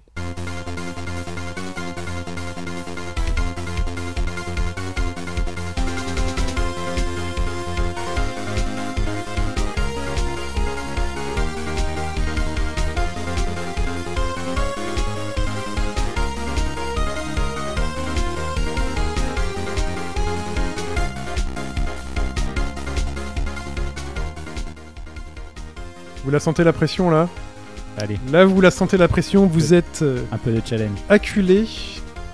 Les auditeurs, pendant les semaines et les semaines, nous entendent poser des questions au- en, fin- en début de podcast. D'attendre la fin du podcast pour avoir la réponse. Voilà. Et en plus, on souffre déjà, j'ai envie de dire, pendant cette, Oui. cette question-là. Mais eux aussi souffrent et ils ont envie de voir si vous les êtes. questions d'Obs, les fameuses questions d'Obs. Donc, on va savoir qui est le que- Je champion. tiens à dire que Hobbs s'est défilé et que du coup lui pose des questions, mais quand on lui pose des questions, il est pas là. Ah là, il est pas là pour. euh, Il s'est là défilé, pour hein. Donc, euh, alors vous, vous avez arrêté de regarder le, le- le truc Il n'y a là plus rien. C'est bon, il n'y a plus rien, c'est éteint. Très bien. C'est éteint. Donc il n'y a que moi qui peux voir un peu les, les réactions. et euh, Donc je compte les points et puis à la fin, euh, il y aura Oh, le. les points et tout. Bah oui, je compte les points. C'est nul ça. Moi je Alors qu'il ne les a toujours pas comptés pour le plus musical. Ouais, Je compte les points. Voilà, je vais compter en direct. Je compte les points. Première question de Karazawa. Dans Hitman Blood Money. Ça, c'est un jeu que Mike a fait, je pense. Euh, non, pas celui-là. Je l'aime, je l'ai. Laquelle Hitman, il, a rien au-dessus de sa tête, il a que son crâne. Oui, c'est- il y a juste de l'air. Laquelle de ces méthodes d'assassinat de cible n'était pas réalisable Saboter une bonbonne de gaz, faire tomber un piano, empoisonner une saucisse, étrangler un homme avec une altère. Euh, moi, je dirais le piano. Le piano pour Mike, Moi je dirais l'alter. l'altère, Pipo, Ça me ferait mal que la saucisse y soit pas, donc je vais dire l'alter aussi. zéro point pour chacun, c'était empoisonner une saucisse. Oh, Ça ne marchait que pour les Quelle chiens. tristesse. Eh Ah, oui, d'accord. oui, oui, zéro point. Zéro point. Ah oui, hein, poser un humain. Oh putain. Voilà. Oh là là. Non, mais Ça- joue sur les mots, c'est fou. Non, hein. mais- Ah mais oui, la, la cible. Et c'est qui le gars qui a envoyé On ça parlait d'une cible, c'est Karazawa. Ouais, c'est c'est Hobbs en fait, non Bravo les gars. Christian Kreis, question de Christian Kreis. Dans quel jeu Xbox 360 peut-on apercevoir une Game Boy? Oula. Pas de proposition. Dans quel jeu Oh c'est- là. Banjo bonne Kazooie. Bonne réponse de Pipo. Ouais, mais j'aurais dû ça dire- aussi. hein. j'allais dire Conquer, moi sinon. Je l'aurais aussi. Bonne réponse. Bonne réponse. Donc en fait, c'est le, c'est le remake- enfin c'est la, la version Xbox Live Arcade de Ouais, Banjo Kazooie. ça. Ah, donc du coup, on a le droit de rien dire en fait. En gros, c'est il répond et nous on a pas le droit ah de ouais, dire. mais je vous le dis. C'est vrai. Quand il y a, Et quand, bah, quand il y a pas de. quand il y a pas de. Attendez, je suis désolé. Quand il y a pas Ah, de. c'est unanime. Quand il y a, quand il y a pas de questions à Ah, choix mais il faut y multiple. aller règlement. euh. Non mais c'est Si tu individuel. hein. sais, si tu sais, tu sais. Tu sais, tu sais, Quand, euh, donc, euh, donc, euh, Tu le sais, ça fait le jeu quoi. Bah, tu le sais s'il a fait le jeu. Donc si il n'y a pas de question à choix Mais multiple, c'est le premier qui donne la bonne réponse, euh, il a un point. Pipo prend le lead. Question de balle 42. Le fils de Hideo Kojima n'était pas fan de euh, Metal Gear Solid et donc pour le motiver à y jouer, Papa Kojima a ajouté, à ses... ajouté des modes dans ses jeux et une seule de ses propositions est fausse. Une seule. Le jeu de skate dans Metal Gear Solid 2 qui est basé sur Evolution Skateboarding. Le mode Snake versus Monkey dans Metal Gear Solid 3 avec les singes de Ape Escape ou des Outer Ops dans Peace Walker contre des monstres de Monster Hunter. Laquelle de Le ces propositions pour moi. Laquelle de ces Euh, propositions est fausse Le premier, c'était Le quoi Le skate. Moi, Le skate. moi, je Le dis la- skate. Pour toi, alors pour Mike, le skate c'est Le faux. skate aussi. Moi, Pour toi, c'est 3. faux le skate. Moi je dis la 3. Toi, tu dis la 3. Ouais. Un point pour Fetch. Le mode des Outer Ops euh, Peace Walker Le contre skate, des monstres sûr, de ça Monster existe. Hunter n'a jamais existé. Je suis très déçu, Mike. N'a jamais existé dans un Metal Gear. Non. Le Ah, skate alors- existe. euh, Alors attends, il y a un. Alors. Parce J'ai que- pas envie de discuter- Réclamation Alors, attends, de je l'intitulé de la question parce que. euh, re- repose la question. non, non, parce que j'ai un doute. Ah, la Non, déguitude est forte. Non, non, je suis pas toi. J'essaie j'essaie de comprendre. Il y a peut-être justement un truc que je sais pas et Non, qui mais attends, laisse-moi, je mets un point quand même pour Fetch qui égalise avec Pipo. La question était euh, qu'il y avait un mode qui n'existait pas. Il y a un mode qui n'a jamais existé dans les Metal jamais Gear. existé dans tous les Metal Gear. Dans tous les Metal Gear. Donc là, il dit les Outer Ops. C'est quoi ça Dans Peace Walker. C'est Hobbs sais dehors, pas. non Outer Hobbs, non Ops, Ops, OPS. Ouais. Les Outer Ops. Dans Peace Walker contre des monstres de Monster Hunter. Parce que ça, ça existe en fait. Ah ouais, mais c'est a priori un affrontement. Mais ça, existe dans un Monster Hunter, non Non, dans un Metal Gear Solid. Tu as une île à part Hmm. où tu peux vaincre deux monstres euh, liés à l'univers Monster Hunter. Alors, c'est dans l'intitulé de sa question que j'aurais à ce moment-là un doute. Il y a peut-être un truc spécifique, c'est peut-être pas les Outer Ops, mais c'est peut-être avec Snake ou autre. Je sais que ça existe. Après, le jeu de skate existe et le, les Ape Escape existent. Ah oui. Ape Escape, c'est sûr je l'ai fait. F Escape, ouais, moi je l'avais vu passer. donc, skate, euh, le skate, Raiden savais pas, en skate. fait. euh, Donc par déduction, tu aurais pu euh, trouver. On, on- éventuellement, on verra euh, Pour moi, ce il qu'on peut faire existe, en pour toi, mais le- Ou à moins que ce soit le portable Ops, mais non, non, c'était dans Peace Walker, normalement, il y a une île avec euh, Monster Hunter. Très bien. Je, je note, euh, je note avec euh, avec une grande courtoisie Non, non, mais que larmes. du- du non mais coup- non mais c'est. Non, non, mais ça, ça me fout le doute en fait. Fudge, ça me tu marques un point sur cette question. point, oui, bien Félicitations. Félicitations. On passe à la suite. Tu le casses. Vous pose cette question qui euh, a pour sujet Zelda. Ah, Là, Il n'y a pas de réponse. Les a tous il fait. y a un une question à choix multiple. hein. Le premier, enfin, la question à choix multiple, je vous laisse euh, répondre. Link interprète beaucoup de chants au cours de ses aventures. Lequel de ces chants n'existe pas? Le chant du poisson rêve, l'hymne du vide, le requiem des esprits, air du marionnettiste. Quel chant n'existe pas? La 2. Les esprits. Alors, l'hymne du vide pour Futch. Mais L'esprit. attends, si c'est dans Majora's Mask. Pour Mike esprits, ouais. Bah, je sais pas. C'est le. Non, le Requiem des esprits, ouais. Le requiem des esprits pour Ouais. toi n'existe pas. Hmm. Zéro point. Celui qui n'existe pas, c'est le chant du, Du poisson rêve. C'est la balade du poisson du. rêve. Oh, là là. C'est dégueulasse. C'est dégueulasse. Ah, bien joué. Moi je dis bien joué la question. Non, c'est bien. Vraiment, On en a eu des comme ça. Il, il a fait des questions pour le pour le pour la pour médecine ou quoi les QCM Ah bah les mecs se vengent. Parce hein. qu'on a tous entendu Poisson Rêve, on fait ok, c'est bon. Les mecs se vengent. Eh oui, il nous a Putain, le eu. vide. Ah oui, dans j'ai dit, putain. Oui, l'hymne du vide. Ah, Mais c'est l'esprit, vrai. c'est dans Ocarina of Time, je crois. Ah, Je sais plus. Ouais. Allez, toujours tu le casses. hein. Parmi ces noms Ah, de chanteurs, lui. C'est le nom de chanteur. hein. parmi ces noms de chanteurs, lequel de ceux-ci n'est pas mentionné dans un jeu vidéo hors des jeux musicaux et génériques de fin? Johnny Hallyday, Paul Naref, Michael Jackson, Ouais. Daft Punk, Dave. Lequel lequel n'est pas mentionné lequel Euh, n'est pas mentionné alors, dans, un pif, jeu euh, Paul Naref, il y est dans n'importe quel jeu Jojo, donc ça au moins c'est réglé. Bon, Da- Daft Attends, c'est pas sûr. Daft Punk, moi je dirais. Parce que Jojo en version européenne, il s'appelle pas Paul Naref. En version européenne, il s'appelle Jean-Pierre Tour Eiffel ou Oui, euh, Jean-Claude. Donc, donc dans la euh, version japonaise, c'est bon. Il le serait quoi. Ouais. Alors, Euh, Moi, Daft Punk. Moi dirais Daft Punk aussi. Les autres sont tellement gros, je suis sûr. Je veux un Dave. Euh, Il y a pas Herbert Léonard? Non, non, non. Oh là là, c'est difficile. Johnny Hallyday. Johnny Hallyday, Ouais. un point chacun pour Mike et Fetch. Ah. euh, donc Fetch qui prend le lead avec deux points. t'as pas de précision sur Johnny Hallyday Si, si, Johnny Hallyday apparaît dans les guignols de l'info, le jeu. Ah.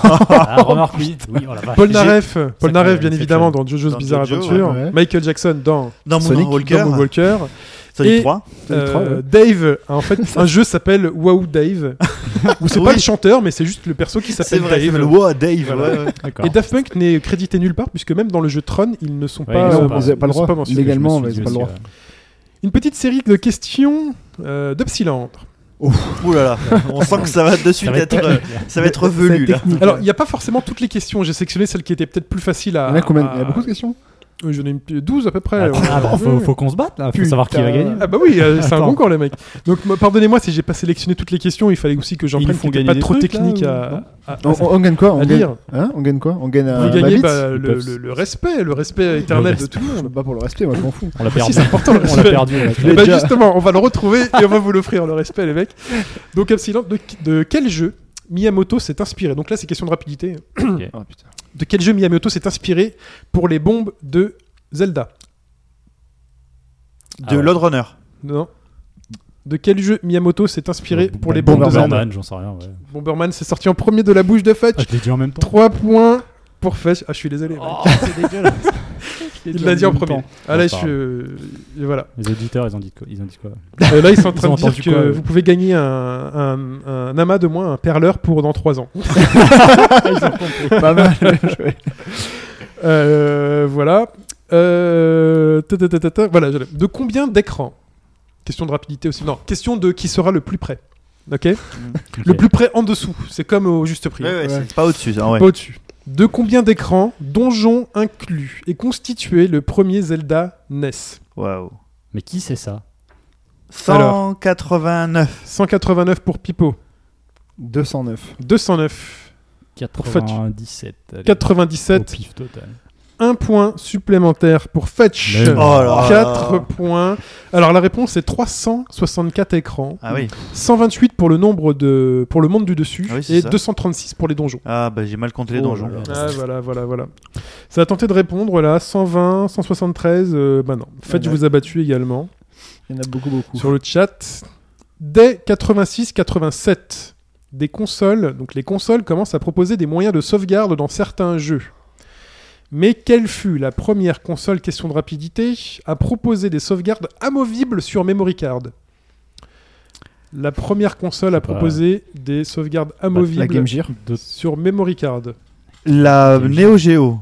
Bonne réponse Eh oui. Ah, moi, ça, je savais pas. Ça, je savais pas non plus. J'ai Game Gear. La Neo Gamer Geo bourgeois, unissons-nous. Ça faisait 3. avec une, euh, une carte mémoire de 2 kg. Voilà, 2 kg octets. Tu mets des trucs Oui. dessus. quand même, hein. Voilà.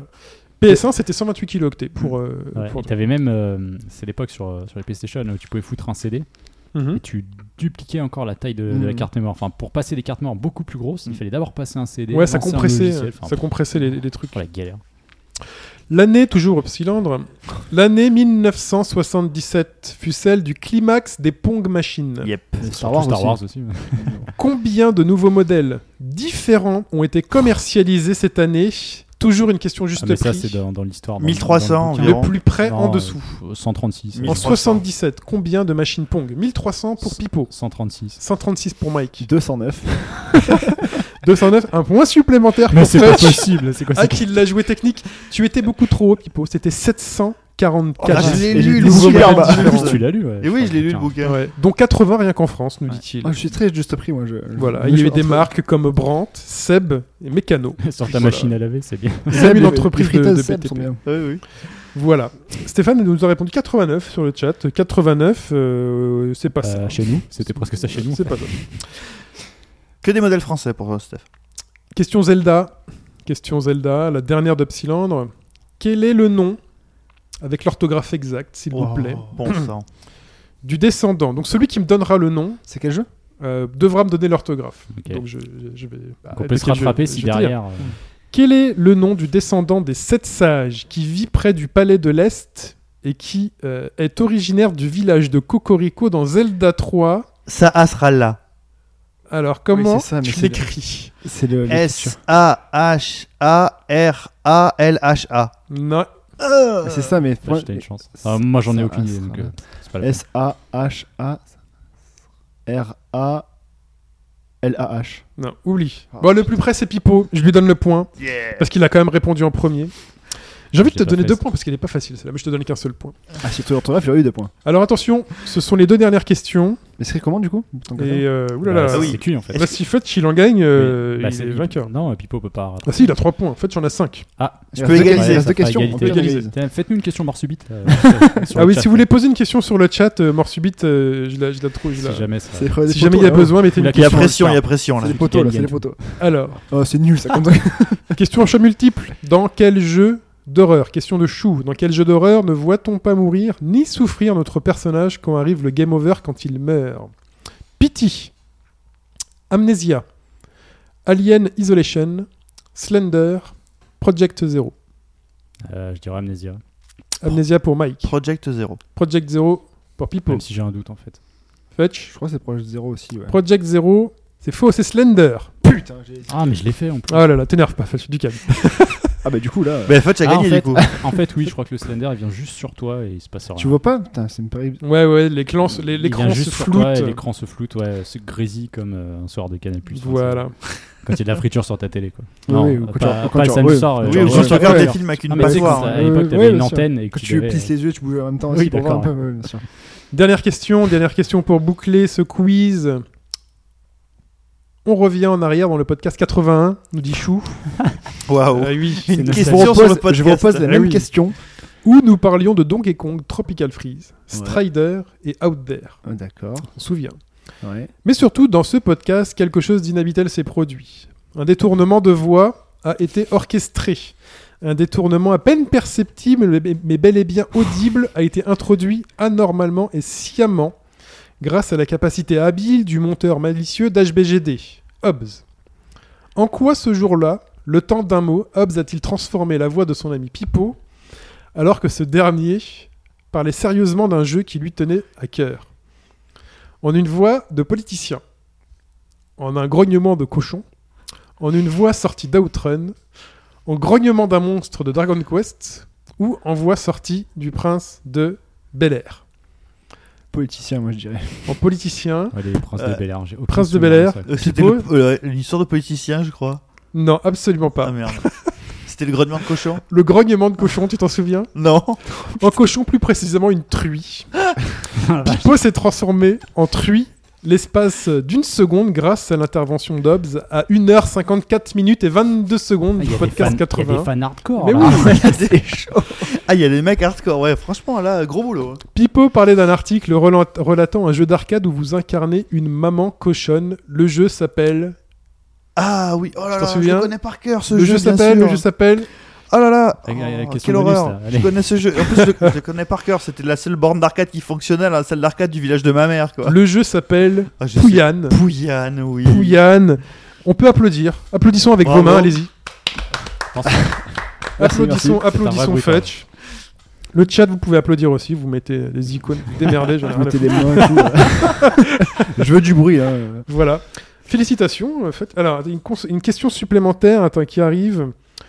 Euh, en question supplémentaire. Quelle est la première console 32 bits CD Question de Don Hemsel. L'Amiga CD32. D'Amiga CD 32. J'aurais dit Oui. celle-ci, ouais. C'est dans le nom en fait. Bah ouais. Eh ben écoute, j'ai pas la réponse. Il va la dire. Eh ben non, c'est la game machin. Sinon, truc. c'est la PlayStation. Oui, je sais pas ce que c'est. Non, c'est la un 32, spécialiste de c'est- toutes ces Amiga vieilles CD32. consoles. Amiga. CD Hmm. Ah. Amiga CD32, Ah, elle s'appelait l'Amiga J'avais CD32. celle-ci. ouais. Donc le temps que la réponse euh, arrive ou pas, euh, on peut. Donc se- je droit à un Abamitz en 2018, en temps que Shenmue quoi.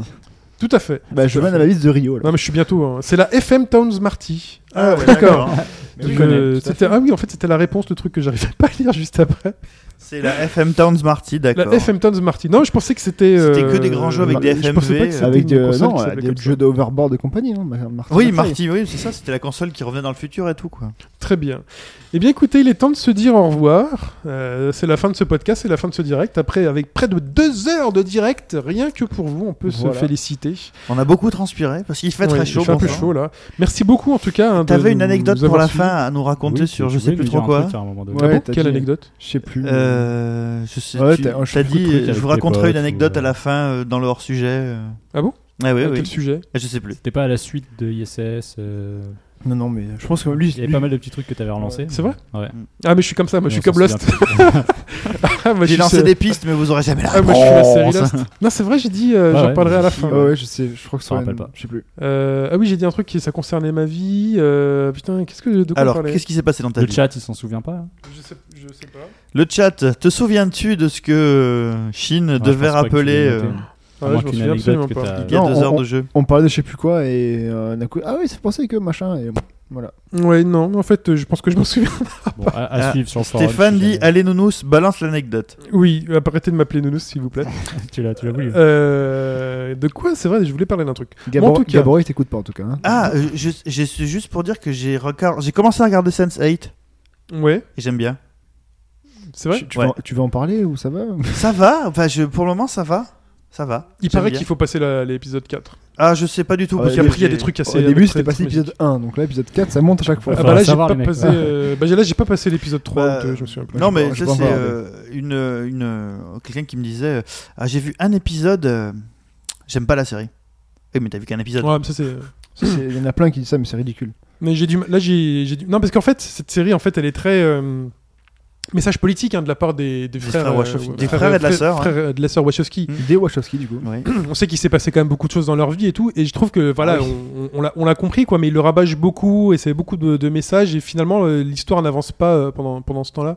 Alors a priori ça aide peut-être à faire connaître un peu à s'attacher au personnage et tout donc il faut que je passe moi ce cap euh, très Bah, euh, très vite d'histoire quoi. En fait, tu sais, c'est ça le truc, c'est que quand tu sais pas quoi regarder sur Netflix, lance un Sense8. Ouais mais il y a beaucoup de trucs. Est-ce que tu as regardé le Chris Tucker live? Non. Il à mourir de c'est à mourir. de- Ah ouais? Ah oui, le One Man Show Chris Tucker Live, il a mourir un peu du même niveau que Il fait le- les one man show. ouais, un Ah peu ouais. du même niveau que le Eddie Murphy, euh, je sais pas quoi. Des Ah années ouais 80, qui est très drôle aussi. Mais en fait, c'est ça qui est horrible sur Netflix, c'est que euh, tu te dis, allez, ce soir je regarde un truc. Mais tu sais pas encore regarder en fait. Qu'est-ce que je regarde En gros, tu perds une demi-heure à savoir ce que tu vas regarder, et finalement, des trucs que tu as déjà vu, tu veux pas revoir, qui est en nouveauté. Et, et finalement, à la final, fin, je suis bon, bah écoute, il est 23h30. Non, mais il faut aller sur les shows, il faut aller sur les reportages et tout. J'ai vu un reportage génial euh, des années 70 qui s'appelle Pumping Iron avec Arnold Schwarzenegger. avec Harold Schwarzenegger Ouais. Yes. et euh, Lou Ferrigno qui, compte pendant deux heures en fait l'histoire du euh, concours Du Mister bodybuilding, Olympia, ouais, ouais. euh, du, du bodybuilding avec Schwarzenegger qui, est- qui va briguer son sixième titre consécutif de Monsieur Olympia. Euh, L'homme le mieux dessiné du monde et putain qu'il est balèze ce Schwarzenegger. Il a la musculateur qui la musculateur, la musculature De qu'il muscleur. a de de muscleur quoi, enfin de celle qu'il a dans Terminator. Et il est donc maître ouais. de l'univers parce que l'univers c'est plus grand que la galaxie. Débrief de la semaine dernière. Tout à fait, Bah oui, tout à fait. Oui, les, galaxies sont dans l'univers. dans l'univers, Mm. oui. Donc euh, voilà. Euh, en tout cas, bon, écoutez, on vous remercie de nous avoir suivis en direct. On se retrouve sur obagauche-droite.fr, euh, le podcast, le le- forum, je voulais dire. Le tweet clash, Le tweet clash. euh, le tweet buzz. Attache BGDFR est toujours là. Vous pouvez nous suivre sur iTunes. euh, D'ailleurs, vous le faites si vous écoutez peut-être éventuellement euh, ce podcast en La différé. 108e étoile, s'il vous plaît. S'il vous plaît, ouais. Ah oui, on n'a peut-être pas encore passé les 100 sur iTunes. Ce serait bien que vous nous continuiez à mettre des, des étoiles. On aime bien les étoiles. C'est un million de dollars à chaque fois qu'on a une étoile. Il faut le savoir. C'est beaucoup. Bah, voilà. au Prochain live euh, l'année prochaine. Voilà, on, nous, on vous remercie également de nous avoir suivis en direct, d'avoir participé, D'être intervenu. Oui. d'être intervenu. Surtout, ouais. Merci beaucoup, on espère que ça aura été divertissant, plaisant dans ce podcast un peu détente et un peu, euh, et un peu On lâche. espère que vous aurez eu ben, ben du fun en nous écoutant. Voilà, on vous On fait... te réclame le classement. hein. On me réclame le classement. Oui, oui, bah écoutez... Il euh, arrive, il il arrive. arrive, il arrive. Bah alors, Fudge en 1, moi en 2 et Mike en dernier. Voilà, c'est ça. ça. Tout voilà, simplement. tout à fait. Tout simplement. Bravo Fetch, euh, on l'a oublié, mais tu l'as gagné. Mais non, on a, on On a, a on a- applaudi on a applaudi en On live. peut et encore applaudir. Si Mike, vous il y a 12 questions, t'as eu un point. Quand tu passes avant, avant les années 90, là, moi, Ah, je, c'est je, suis cul, quoi. C'est moche, c'est moche. Très bien. Bah écoutez, on vous remercie. On se retrouve très bientôt la semaine prochaine. Bye bye. Ciao tout le monde. Ciao Salut tout le tous. monde.